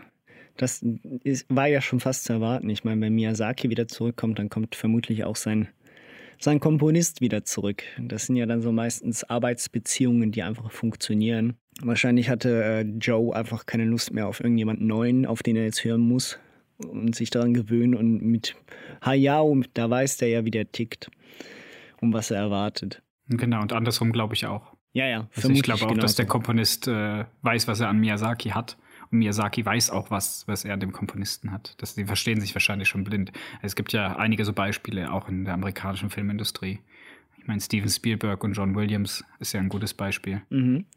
Zwischen den zwei, denen es immer wieder mal ein bisschen Streitereien gab und vor allem zunehmend mit der Zeit, war ja dann Hayao Miyazaki und der Regisseur, äh, der zweite Regisseur von Studio Ghibli, dessen Film ein Jahr nach Kiki erschien, und zwar Only Yesterday von Takahata. Ja, und Only Yesterday, ähm, den habe ich gesehen, äh, erst kürzlich, auch das allererste Mal. Und dieser Film spricht mir persönlich extrem krass aus der Seele. Ich glaube, das ist, ähm, hat zum einen damit zu tun, äh, wie ich momentan lebe. Also nicht, dass es irgendwie besonders wäre, aber ich lebe halt allein. Und äh, diese Dame lebt auch allein und in Japan, äh, sie ist aus Tokio. Also inhaltlich gehe ich schon mal schnell drauf ein. Es geht um eine, eine Dame aus Tokio, die ist 27 ähm, und die geht jeden Sommer seit ihrer Kindheit ähm, geht sie aufs Land und hilft dort bei der Arbeit oder seit kurzem macht sie das, weil sie das als Kind mal irgendwie getan hat oder unbedingt wollte. Und dieser Film hat eigentlich eine relativ einfache Dynamik. Er zeigt immer wieder die Jetztzeit, wie sie auf das Land geht und dort einen Typen kennenlernt und äh, die beiden sich so ein bisschen ineinander verguckt haben, aber das nicht wirklich wissen. Und äh, die Eltern von ihm sie dann verkuppeln wollen. Und gleichzeitig springt es immer wieder zurück zu ihrer fünften Klasse, wo irgendwelche Erinnerungen wieder hochkommen an die alte Schulzeit. Und ich glaube, es gibt keinen von uns, der nicht mal hier und da sich aus dem Nichts wieder zurückerinnert an irgendwie ein Schulzeitthema und denkt, oh Mann, habe ich das wirklich gesagt? Oder oh, das war so toll damals. Oder oh, ich wünschte, ich könnte noch mal zurück und das anders machen. Und äh, das zeigt dieser Film eigentlich relativ gut.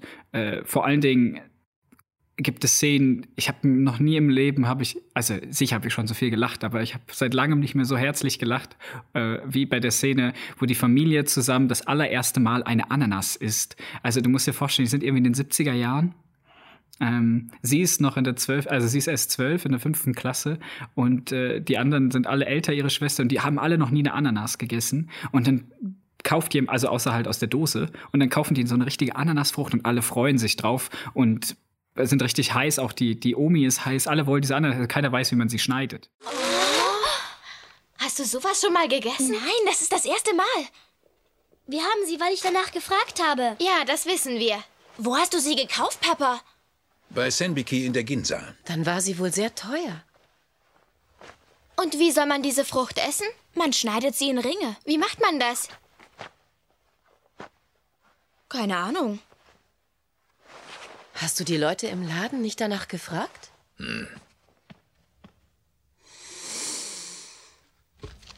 Wir werden sie am kommenden Sonntag essen. Was? Warum denn nicht heute? Aber wir wissen doch noch gar nicht, wie man sie isst. Und dann geht die eine los und lässt sich belehren, wie man das schneidet. Dann schneiden sie die und dann berichten die das richtig zeremoniell an und wo haben alle so eine Ananasscheibe auf dem Teller und fangen an, das zu essen. Und keiner mag's. Dieser ganze süße Geruch ist einfach weg und, und ja, das ist voll bitter und Ananas aus der Dose sind doch viel besser. Und es ist einfach so eine kleine herzliche Geschichte, die dort abspielt und so Sachen, die man mit der Familie teilt, Erinnerungen, die man hat zusammen, ähm, die einfach dann hochkommen. Und eine andere Szene ist, wie sie sich in den Jungen verguckt hat und äh, die beiden, also er ist gut, scheinbar der Baseballstar aus der anderen Klasse. Mm, Und die beiden gehen dann irgendwann zurück und er stellt ihr eigentlich eine ganz blöde Frage, was für Tage sie eigentlich am liebsten mag, ob es regnerische, sonnige oder bewölkte Tage sind. Und sie sagt dann bewölkte. Und dieser Schnitt, wenn sie sagt bewölkte, wieder zurück in die echte Zeit quasi, in die Jetztzeit, äh, wo sie dann im Bett liegt und sich über diese Frage immer noch Gedanken macht, ob sie immer noch bewölkte Tage gut findet. Ich glaube, das spricht so ein bisschen jeden an. Ich finde, der Film ist animationstechnisch nicht die Wucht. Es ist kein Miyazaki-Bun-Phantasmus. Es ist äh, in den äh, Vergangenheitssequenzen sehr, sehr, sehr karg. Soll heißen, alles, was nicht im Zentrum steht, ist nicht gezeichnet. Das sieht man auch später dann bei den Yamadas. Ähm, Im Prinzip die Ränder oben, unten, links, rechts in den Ecken sind alle weiß und die Hintergründe sind nicht ausgezeichnet, sondern es geht nur wenn sie, wenn sie in dem, im Haus ist, sieht man quasi nur das Haus und im Fenster sieht man dann da hinten nichts, während dann in der Jetztzeit alles wieder voll detailliert ist. Ich mag das einfach. Mir gefällt der Film. Also ich bin halt auch 27 und weiß noch nicht ganz, wohin die Reise gehen Frau, soll. Ja. Leider keine Frau, nein, aber trotzdem spricht mir das. Es geht auch tatsächlich mal, ist das ein Film, der über die Tage redet. Und das ist auch eine super Szene, äh, wo die Jungs herausfinden, was die Regel ist. Und ähm, ja, ich glaube, so reagiert hat, wie wir alle reagiert haben, als wir das das erste Mal erfahren haben. Ich finde, es ist ein sehr, sehr, eben, jetzt komme ich dazu, was ich vorhin gesagt habe. Ich finde, das ist ein sehr, sehr, sehr menschlicher Film. Und das hat nichts damit zu tun, dass es sehr realistisch ist oder in der echten Welt stattfindet, sondern vor allen Dingen, dass es wirklich um diese einfachen, banalen Sachen geht, wie das erste Mal Ananas probieren, äh, die erste große Liebe, der erste Schwarm, nicht wissen, wo man hin will. Und ich glaube, das hat, das hat keine Stakes. Der Film hat null, es geht nicht irgendwie darum, dass sie irgendwas erreichen will. Der Film, äh, gibt, es gibt keinen großen Bösewicht, er plätschert auch nicht aber einfach vor sich her, sondern er zeigt einfach so einen Ausschnitt aus dem Leben einer Frau und ihrer Vergangenheit. Das war's. Und das gefällt Ja. mir sehr gut. Jetzt mal ähm, einfach als Frage, weil ich den Film ja nicht gesehen habe. Ähm, glaubst du, das wäre, war es notwendig, den Film als Animationsfilm zu machen oder hätte es auch mit einer Realverfilmung genauso gewirkt? War das Medium Animation die Nummer eins Wahl für diesen Film? Ich glaube, das Medium Animation lässt diesen Film halt noch mal so ein bisschen träumerischer wirken. Ich glaube, in echt gibt es diese Filme auch, wo es darum geht, dass irgendjemand irgendwo hinfährt und sich Gedanken macht über seine Vergangenheit. Und die haben alle äh, wahrscheinlich ein bisschen Einschlafpotenzial. Und ich glaube, dadurch, dass es Animation ist, dadurch, dass du diese zwei unterschiedlichen Animationsstile hast, einmal mit dieser traumhaften Vergangenheitswelt und einmal mit ihrem jetzigen Dasein, ähm, muss ich sagen, mir, ich fand's gut so, dass er animiert war. Ich glaube nicht, dass ich ihn mir angeschaut hätte, wenn das ein Realfilm wäre. Dann hätte ich wahrscheinlich gesagt, Mann, das ist irgend so Romantik-Kitsch, den muss ich mir nicht antun. Äh, auch die Liebesgeschichte zwischen den beiden findet nur ganz am Rande statt. Also, obwohl das Ende suggeriert, dass sie später mal heiraten würden, ähm, ist es gar nicht so wichtig, was mit den beiden passiert, sondern es ist vielmehr wichtig, die Situationen, die passieren zwischen den einzelnen Figuren während den Rückblicken. Ja. Und Okay. ja, Äh, ja, ich muss den Film, ich gucke den mir sicher mal noch an. Äh, ich habe ja nichts gegen äh, gute und schöne Alltagsstories. Ähm, ich frage mich dann einfach nur in dem Sinne, wie weit ist das das Ghibli, was ich erwarte, beziehungsweise das Ghibli, was Gar ich nicht. kenne. Ne? Ist es aber wahrscheinlich eben nicht. Dann ist es einfach ein, für mich halt einfach ein schöner Film, ein gut äh, ein schöner animierter Film. Ähm, und äh, der besticht ja nicht direkt durch seine Anima- Animation, was ja jetzt eben bei Miyazaki nicht der Fall ist. Ähm, beziehungsweise was bei Miyazaki eben der Fall ist. Genau, Miyazaki macht wunderschöne Animationen und fantastische Welten und die sind stimmig in sich. Und Takahata schafft es, Alltagssituationen greifbar zu machen und, und nahbar und dass man denkt, jawohl, doch, das ist so passiert und das ist schön einfach oder halt sehr traurig oder so. Der, ich habe das, ohne wertend das zu meinen, ich habe das Gefühl, dass Takahata schafft, zumindest in dem Film, deine Emotionen direkt anzupacken. Vielleicht ist es der jetzige Lebensumstand, eben, dass ich auch 27 bin wie die Dame und dass es mir so gerade ein bisschen aus der, aus der Seele gesprochen hat. Vielleicht sehe ich das in 15, 20 Jahren wieder ein bisschen anders und denke, man, was für ein Quatsch, was für romantisierte Scheiße das eigentlich alles ist. Ähm, aber momentan feiere ich den Film sehr und der ist bei mir auch in den Top 5 der Studio Ghibli-Filme. Top 5, nicht schlecht. Ähm, ja, dann kommen wir aber zu wahrscheinlich einem anderen Film, der auch in deiner Top 5 ist. Bei mir sich so vielleicht knapp in den Top 10 be äh, befindet. Porco Rosso, das rote Schwein. Also, besser geht's nicht, oder? Was ein Titel. Der, der dafür schon auf Platz 1, finde ich. Italienischen Titel nehmen, sehr gut. Ja, ähm, was sich Hayao Miyazaki da genau ähm, gedacht hat, das weiß er ja auch jetzt nicht, das gibt er ja auch zu. Ähm, er, er sagt auch öfters, den Film hätte er eigentlich gar nicht erst machen sollen. Ähm, Aber zum Glück hat er ihn gemacht. aber zum Glück hat er ihn gemacht. Ich muss auch sagen, es ist ein sehr schöner Film, es ist ein sehr erwachsener Film. Also das ist jetzt einer der Filme von Hayao Miyazaki, wichtig, von Hayao Miyazaki, der jetzt am wenigsten für Kinder geeignet ist, finde ich, aus meiner Sicht. Ähm, Zumindest vom Inhalt her, vom Brutalitätsgrad her und so. Das mm, ist, äh, ist in anderen Filmen schlimmer, aber von der eigentlichen Thematik dieser verlorenen Liebe und dem gleichzeitigen Freisein und nur dann eigentlich äh, richtig der zu sein können, dem man, der man sein möchte und äh, man eigentlich ein Schwein ist, das ist ja das Schöne.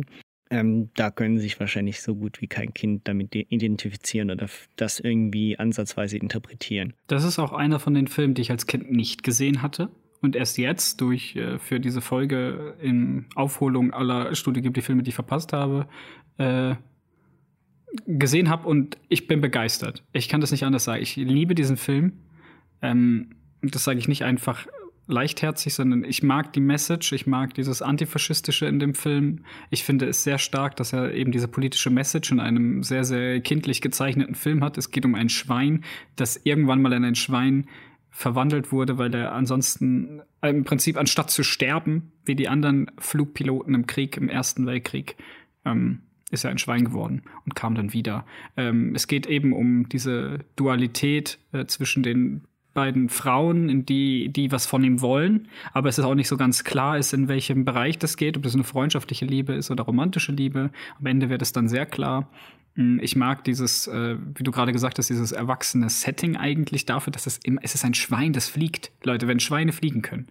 Also, dann wird der Film nur gut. Das habe ich schon immer gesagt. Nein, habe ich nicht, aber ich würde das gern sagen können. Ähm, Porco Rosso hat einen super Soundtrack. Äh, Er hat mich am Ende zu Tränen gerührt. Das kann ich auch mal offen zugeben. Ähm, er sagt in dem Film auch, äh, für mich ist das der allerbeste Satz, den ich in den letzten fünf Jahren im Kino gehört habe. Ich bin lieber ein Schwein als ein Faschist. Und das von einem Schwein im Kino. Ähm, also er sagt das, während er im Kino ist. Ich finde es ein super Satz. Ich auch hier haben wir wieder die Thematiken, die Miyazaki eigentlich äh, interessieren, nämlich ähm, Kriegsflugzeuge und äh, Luftkämpfe, die wunderbar dargestellt sind. Diese Lagune, in der Porco, der Signor Porco lebt, der Rosso, oder Mario Rossolini heißt er, glaube ich, dann in echt. die ist wunderbar. Wer hätte das nicht gerne? Wer würde nicht gerne auf diese einsame Insel fliegen und da einfach seine Ruhe vor all dem Stress und all der echten Welt haben? Und ich glaube, was dieser Film, was für mich diesen Film so ausmacht, ist dafür, dass er sehr viel Klamauk hat. Also diese Flugpiraten sind null ernst zu nehmen. Ähm, äh, ein Schwein als Hauptcharakter. Ähm, trotzdem diese extrem ernsthafte, schon fast noir-mäßige Kriegsgeschichte erzählt. Und also Noir nicht, aber sagen wir 50er Jahre Casablanca-Filme etc. Ja, aber es hat schon Femme Fatale und so ein bisschen. Ja, ja. Also es sind Noir-Ansitz, aber ja, es ist sehr, sehr, sehr, also es ist Casablanca gezeichnet, finde ich. Aber gut. Ähm, ich finde, obwohl all das nicht zusammenpassen soll, oder? Auf dem Blatt. Du machst einen coolen Kinderfilm, der ein Schwein hat, das fliegt, wo antifaschistische Parolen ausgesprochen werden, äh, in denen es um Abschied nehmen von alten Lieben und alten toten Freunden geht.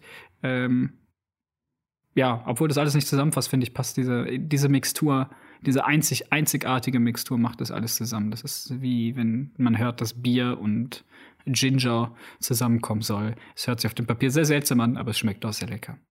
Äh, ja, okay, gut. Der Vergleich, der ist schön. Ähm, ja, äh, würde mich jetzt mal noch interessieren, warum der Satz, ich bin lieber ein Schwein als ein Faschist, äh, einer der besten Sätze des letzten, der letzten äh, Jahrzehnte im Kino ist. Wie in einem schlechten Film. Hör zu, Marco. Komm wieder zur Luftwaffe. Ich könnte da bestimmt ein paar Beziehungen für dich spielen lassen. Danke, ich bin lieber Schwein als Faschist, Ferrarin. Für mich persönlich ja. Äh, die ich gehört, die ich gesehen habe in den letzten zehn Jahren, gab es, glaube ich, kaum einen Satz in dem Film, der mich so angesprochen hat. Ich bin vehement gegen Faschismus persönlich, das kann ich ja auch mal sagen. Eigentlich soll das ja hier nicht politisch werden, aber so, das ist halt so meine Einstellung. Ich ähm, finde es, ich finde diesen Satz aus, von einem Schwein, ja, er wird fertig gemacht, weil er ein Schwein ist. Und zwar nicht nur eigentlich charakterlich, sondern auch er ist auch physisch. Er ist ein Schwein. Ja, er ist ein, er ist Schwein. ein Schwein. Und dass er darauf reduziert wird. Und dass er sagt, es ist trotzdem noch besser, ausgestoßen von der Gesellschaft zu sein und geächtet. Lieber ist er geächtet von all den Leuten, und nimmt Abschied von dem guten Leben, das er ja vorher hatte, scheinbar. Also als er noch ein Fliegerass war für das italienische äh, Flugkommando, war er ja angesehen und einer der aller, er war ja der, der beste Pilot der Welt. Weil es ist ja. ja. immer noch. Weißt du, und er hatte ja alles, was er, was er sich vorstellen konnte, quasi. Und das hat er ja aufgegeben, äh, nachdem er mitgekriegt hat, ähm, wie seine Freunde verstorben sind in der großen Schlacht. Ähm, um nicht eben diesem faschistischen Regime anzugehören, finde ich, das ist sehr bemerkenswert. Und das Ganze in einem Animationsfilm und in dieser Situation, wo er im Kino sitzt, so verraucht ist alles. Ich weiß nicht, es kann nicht beschreiben, warum es der beste Satz ist. Ich kann auch nicht sagen, was der zweitbeste Satz wäre. Mir ist nur aufgefallen, ich glaube, dass es, dass irgendwas, irgendwas hat es in mir ausgelöst und befriedigt, glaube ich. Einfach so, eine, so ein unterbewusstes Gefühl, wo ich dachte, ja, endlich sagt mal einer. Lieber bin ich charakterlich ein Arschloch als Faschist. So. Ja, klar, Logo. Äh, ist, ein, ist ein schöner Satz. Äh, für mich ist der Film jetzt äh, ein sehr unterhaltsamer Film, sagen wir es so. Es ist natürlich sehr schön gezeichnet, insbesondere natürlich die Flugzeuge, auch wieder Hayao Miyazaki. Ähm, das Handschrift. Es ist lustig, dass ein Pazifist wie er ständig äh, Kriegsflugzeuge zeichnen möchte, ähm, was sich ja nachher dann später äh, noch ein, zweimal zeigt. Vom Film selbst ja, ich finde es eine schöne Liebesstory, ich finde es eine schöne Story gegen Faschismus, ähm, finde es jetzt aber nicht äh, per se eine der besten Stories äh, von gesamten Studio Ghibli. Ich finde noch die, das kleine Mädchen, jetzt habe ich leider ihren Namen vergessen, ich finde die Story finde ich noch relativ süß, also wie sich dieses kleine Mädchen mehr oder weniger an Porco Rosso dran heftet und ihn nicht mehr loslässt und äh, ihm auch das Gefühl gibt, in dem Sinne. Naja, die junge Frau, es ist ja kein kleines Mädchen, es ist ja wirklich eine junge Frau. Stimmt, Sie soll ja 17 Frau. sein. Sorry, 17, natürlich. Nicht das kleine Mädchen, sondern die ist eine junge Frau. Und äh, ja, das, das ist alles sehr süß gemacht und äh, finde ich eigentlich äh, alles auch gut am Schluss schön gelöst. Insbesondere, wie er sich dann natürlich dann auch entscheiden muss, äh, entweder werde ich jetzt endlich sesshaft und gebe jetzt doch meine Freiheit auf und äh, werde vielleicht eben doch in Anführungszeichen Faschist, ähm, weil ich es nicht anders kann, weil es natürlich so geregelt ist. Oder ich bleibe weiterhin dieses freie Schwein. Interessant finde ich noch, und das interessant finde ich noch äh, das Schwein selbst, also dass er tatsächlich ein Schwein ausgewählt hat als Hauptcharakter. Schweine treten in den Ghibli-Filmen von Miyazaki ja regelmäßig auf. Und Miyazaki bezeichnet sich auch selbst immer wieder als Schwein. Was eine nette Anekdote ist. Also vielleicht hat er sich da in Porco Rosso auch selbst ein wenig gesehen. Ja, er hatte in äh, Starting Point, hat er ja auch gesagt, äh, in einem gewissen Interview, dass Porco Rosso ursprünglich mal eben nicht der typische Kinderfilm werden sollte, sondern er sollte ein Film werden für Mittelalter Geschäfts, also nicht Mittelalter, sondern halt äh, Männer im mittleren Alter, äh, für so Geschäftsmänner, die gerade von einem Flug kommen, äh, im Flugzeug geraucht haben und eigentlich ihre Ruhe brauchen und abschalten wollen. Die sollen einfach was gucken, was sie so ein bisschen anspricht. Äh, jetzt bin ich weder Geschäftsmann noch im mittleren Alter, noch äh, aber und noch bin ich irgendwie mit Flugzeugen für unterwegs und rauche. Aber trotzdem spricht er mich an. Ich mag den Film einfach. Ich weiß nicht warum. Der hat irgendwie, der, ich finde ihn gut. Der hat irgendwas Magisches, was mich mitnimmt. Null von vier Kriterien erfüllt und trotzdem hast du ihn gerne. Ja, aber an ja. sich, äh, also äh, wenn er das, wenn das tatsächlich sein Ziel war, dann hat er es ja mehr oder weniger erfüllt, weil da kann ich mir vorstellen, das ist tatsächlich ein Film. Es ist ein sehr seichter Film von der, von der Handlung her, finde ich. Ähm, ja, ja, es ist jetzt nicht das größte Drama. Äh, es ist eben, wie wir gerade schon gesagt haben, es ist halt sehr Casablanca-lastig, ohne die große, große Genialität von Casablanca eigentlich inne zu haben, könnte man gemein sagen, oh gut, Casablanca geht auch ewig, äh, der Film nicht. Und ähm, ja, es ist, ist vielleicht ist es eine, ein Liebesbrief auch ein bisschen an so die 40er Jahre Filme. So, ich bin der krasse Supermann und die Frauen liegen mir zu Füßen, obwohl ich aussehe wie ein Schwein und trotzdem nehme ich keine. Ich weiß es nicht, was mich da anspricht persönlich. Ähm, ich weiß nur, dass es das tut und dass ich ihn sehr gut finde und äh, ich würde sagen, umstrittene Platz 1 bei mir, auf jeden Fall. Ich, äh, ich fand ihn einen schönen Film zum, zum Gucken, ähm, sehr unterhaltsam. Aber jetzt äh, emotional hat der mich jetzt. Äh, du hast mir den ja richtig heiß gemacht, als du ihn gesehen hast. dann habe ich ihn gesehen. Ähm, bin dann doch ein bisschen, äh, ja, ab mit, mit äh, ganz. Ja, verschiedene äh, Filmgeschmäcke, oder? Das ja, ist halt das, das, ist schon so. Also ich war nicht enttäuscht, aber sagen wir es so, es war doch so ein bisschen ernüchternd. Du hast wahrscheinlich mit was richtig Fantastischem gerechnet und ich komme dir daher mit der langweiligen Flieger-Story. Aber ich finde sie halt, ich kann es immer nur wiederholen. Ich mag sie. Ich habe äh, das Endlied von dem Film, ich weiß nicht, worum es geht. Es sind keine Untertitel da gewesen. Ich habe trotzdem auf Japanisch äh, den gesehen gehabt, wie immer, und ein wenig, äh, ein wenig Krokodilstränen vergossen. Und ich kann nicht mehr sagen, warum. Habe ich, äh, äh, das hast du mir auch erzählt und ich habe darauf gewartet und habe mir extra einen ganzen Song angehört und habe mir so ein, nee, weiß nicht. Aber vielleicht bin ich auch nur emotional abgestumpft, ich weiß es nicht. Obwohl, ähm, wüsste nicht wieso. Wir haben einen Film über ein Schwein gehabt und ein Jahr darauf kam ein Film über Marderhunde oder zu, ich glaube, es sind im Englischen, nein, doch, Dachs- oder Marderhunde. Ich weiß leider nicht mehr genau, was die es deutsche sind, Bezeichnung Marderhunde. ist. Marderhunde. Und zwar Marderhunde, die. Tanuki auf Japanisch. Ja? Tanuki sind es auf Japanisch. Ach so. Und zwar Marderhunde, denen äh, das eigene Revier abgenommen wird durch die Menschen, die den Lebensraum langsam überbauen. Also die, die Wälder abholzen und dort Gebäude hinpflanzen wollen. Nur sind diese Marderhunde nicht irgendwelche Marderhunde, sondern Marderhunde können in dieser Welt äh, sich verwandeln und sonst zaubern. Wir reden von hier Pompoko und nicht von irgendeiner LSD-Fantasie, die ich irgendwann in den letzten Jahren hatte. Genau, es ist Pompoko. Es sind äh, Tanuki, also Marderhunde, die wenn sie Menschen gegenüberstehen, aussehen wie Marderhunde. Und wenn sie nicht Menschen gegenüberstehen, sehen sie aus wie lustige, kleine, süße Comicfiguren mit kleinen Pimmeln und Höden dran, dass man auch erkennt, welche männlich und weiblich sind.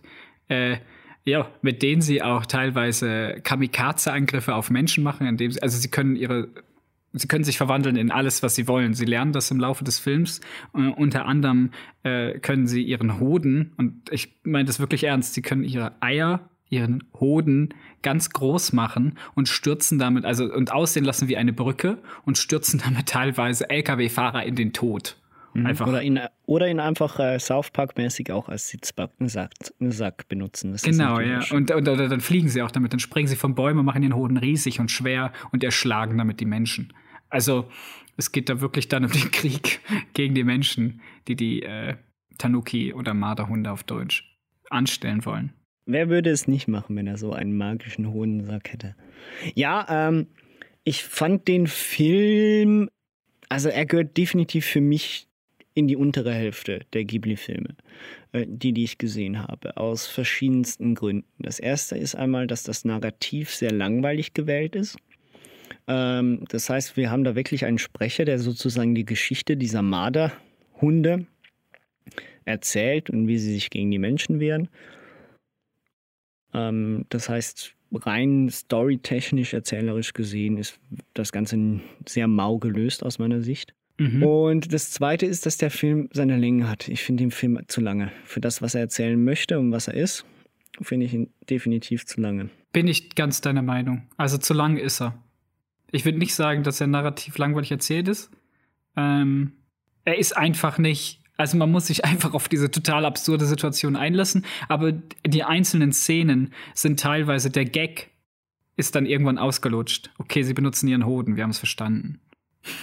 ja, es ist ihr Hoden. Dachte okay. Takata auch irgendeinen Komplex, den er ich weiß, er malt halt, glaube ich, einfach gerne kleine Hoden. Er hat auch bei meiner Nachbarn Yamadas, als er den, das junge Baby gemalt hat, hat er noch einen kleinen Pimmel dran gemalt, dass man den auch schön sieht. Ähm, äh, vielleicht ist das einfach was, was er gerne irgendwo mit einbaut. Und vielleicht war das eine Wette zwischen den beiden. Guck mal, ich kann einen Film machen mit äh, magischen Hoden. Hm, ich finde persönlich, dass dieser Film für alle Leute, die Freunde von Wes Anderson sind, dem sehr nahe kommt. Ich habe das Gefühl, dass Pompoko könnte auch von Wes Anderson gemacht worden sein. Einfach auf Japanisch.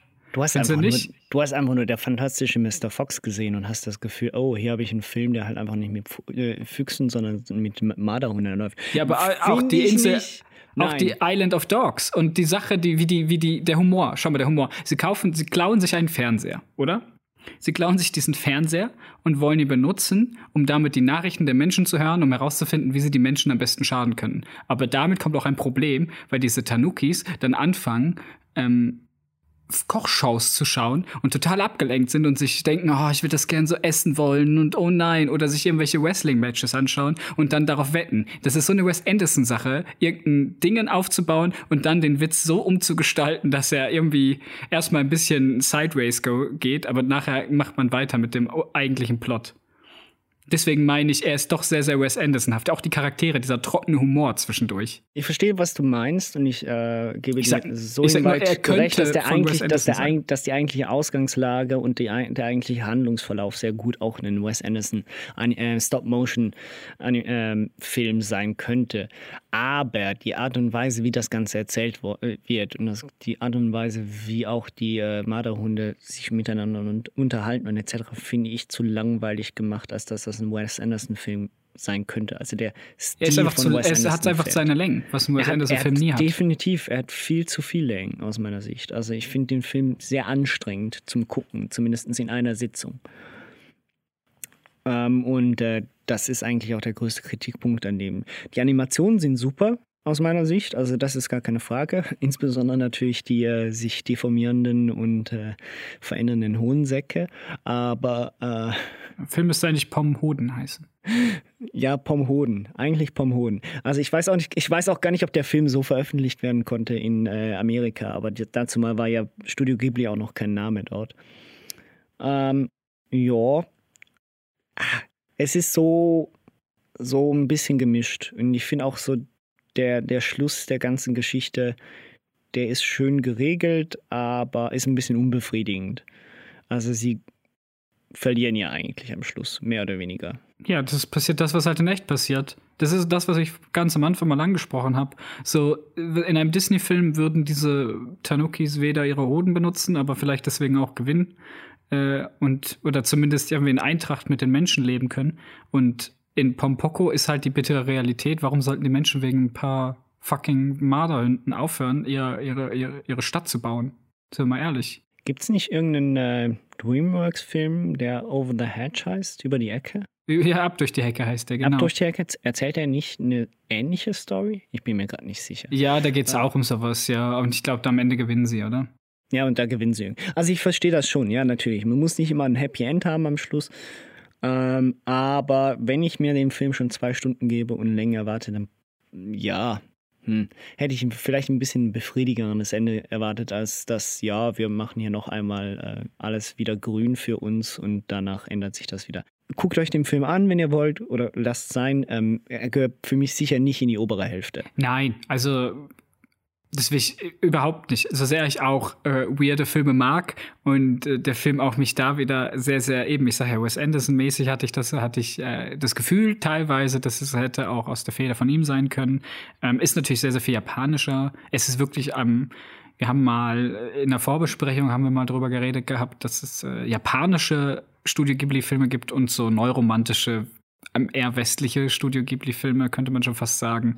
Äh, der fällt definitiv unter die Kategorie ja, sehr, sehr japanisch. Sehr japanisch. Also wer halt auf sowas steht, der darf sich das un ungefragt angucken. Äh, ich wäre auch niemandem böse, der halt nach der ersten Stunde, die sehr, sehr unterhaltsam ist, muss ich sagen, ja. ähm, abschaltet, spätestens nach diesem ersten Mal, wo sie die, Ge also die Geisterbeschwörung ist noch ganz cool, aber auch die geht zu lang. Ähm, Wohl, da muss man wenigstens sagen, das ist animationstechnisch grandios. Also das ist wirklich super ja, gemacht. Ja. Das sieht auch fantastisch aus, aber es geht, wenn nachdem dann mal alles da aufgezeigt wurde und die da unten durchlaufen, auch die Auflösung von diesem Geisterdingen. Naja, es ist ein sehr, sehr durchmischter Film, ähm, aber er hat kleine Marderhoden. Also, das ist vielleicht ein Pluspunkt. Ich weiß es nicht. Kommt drauf an, ob man auf Marderhoden steht. Ich weiß es nicht. Also, wer auf Marderhoden steht, guckt rein, der Rest guckt Probe. Genau, richtig. Das war's mit dem ersten Teil zu Studio Ghibli. Das nächste Mal reden wir über die ersten internationalen Erfolge von Studio Ghibli und diskutieren darüber, ob Prinzessin Mononoke und Shihiros Reise durchs Zauberland tatsächlich so toll sind, wie alle sagen. Bis dann und tschüss.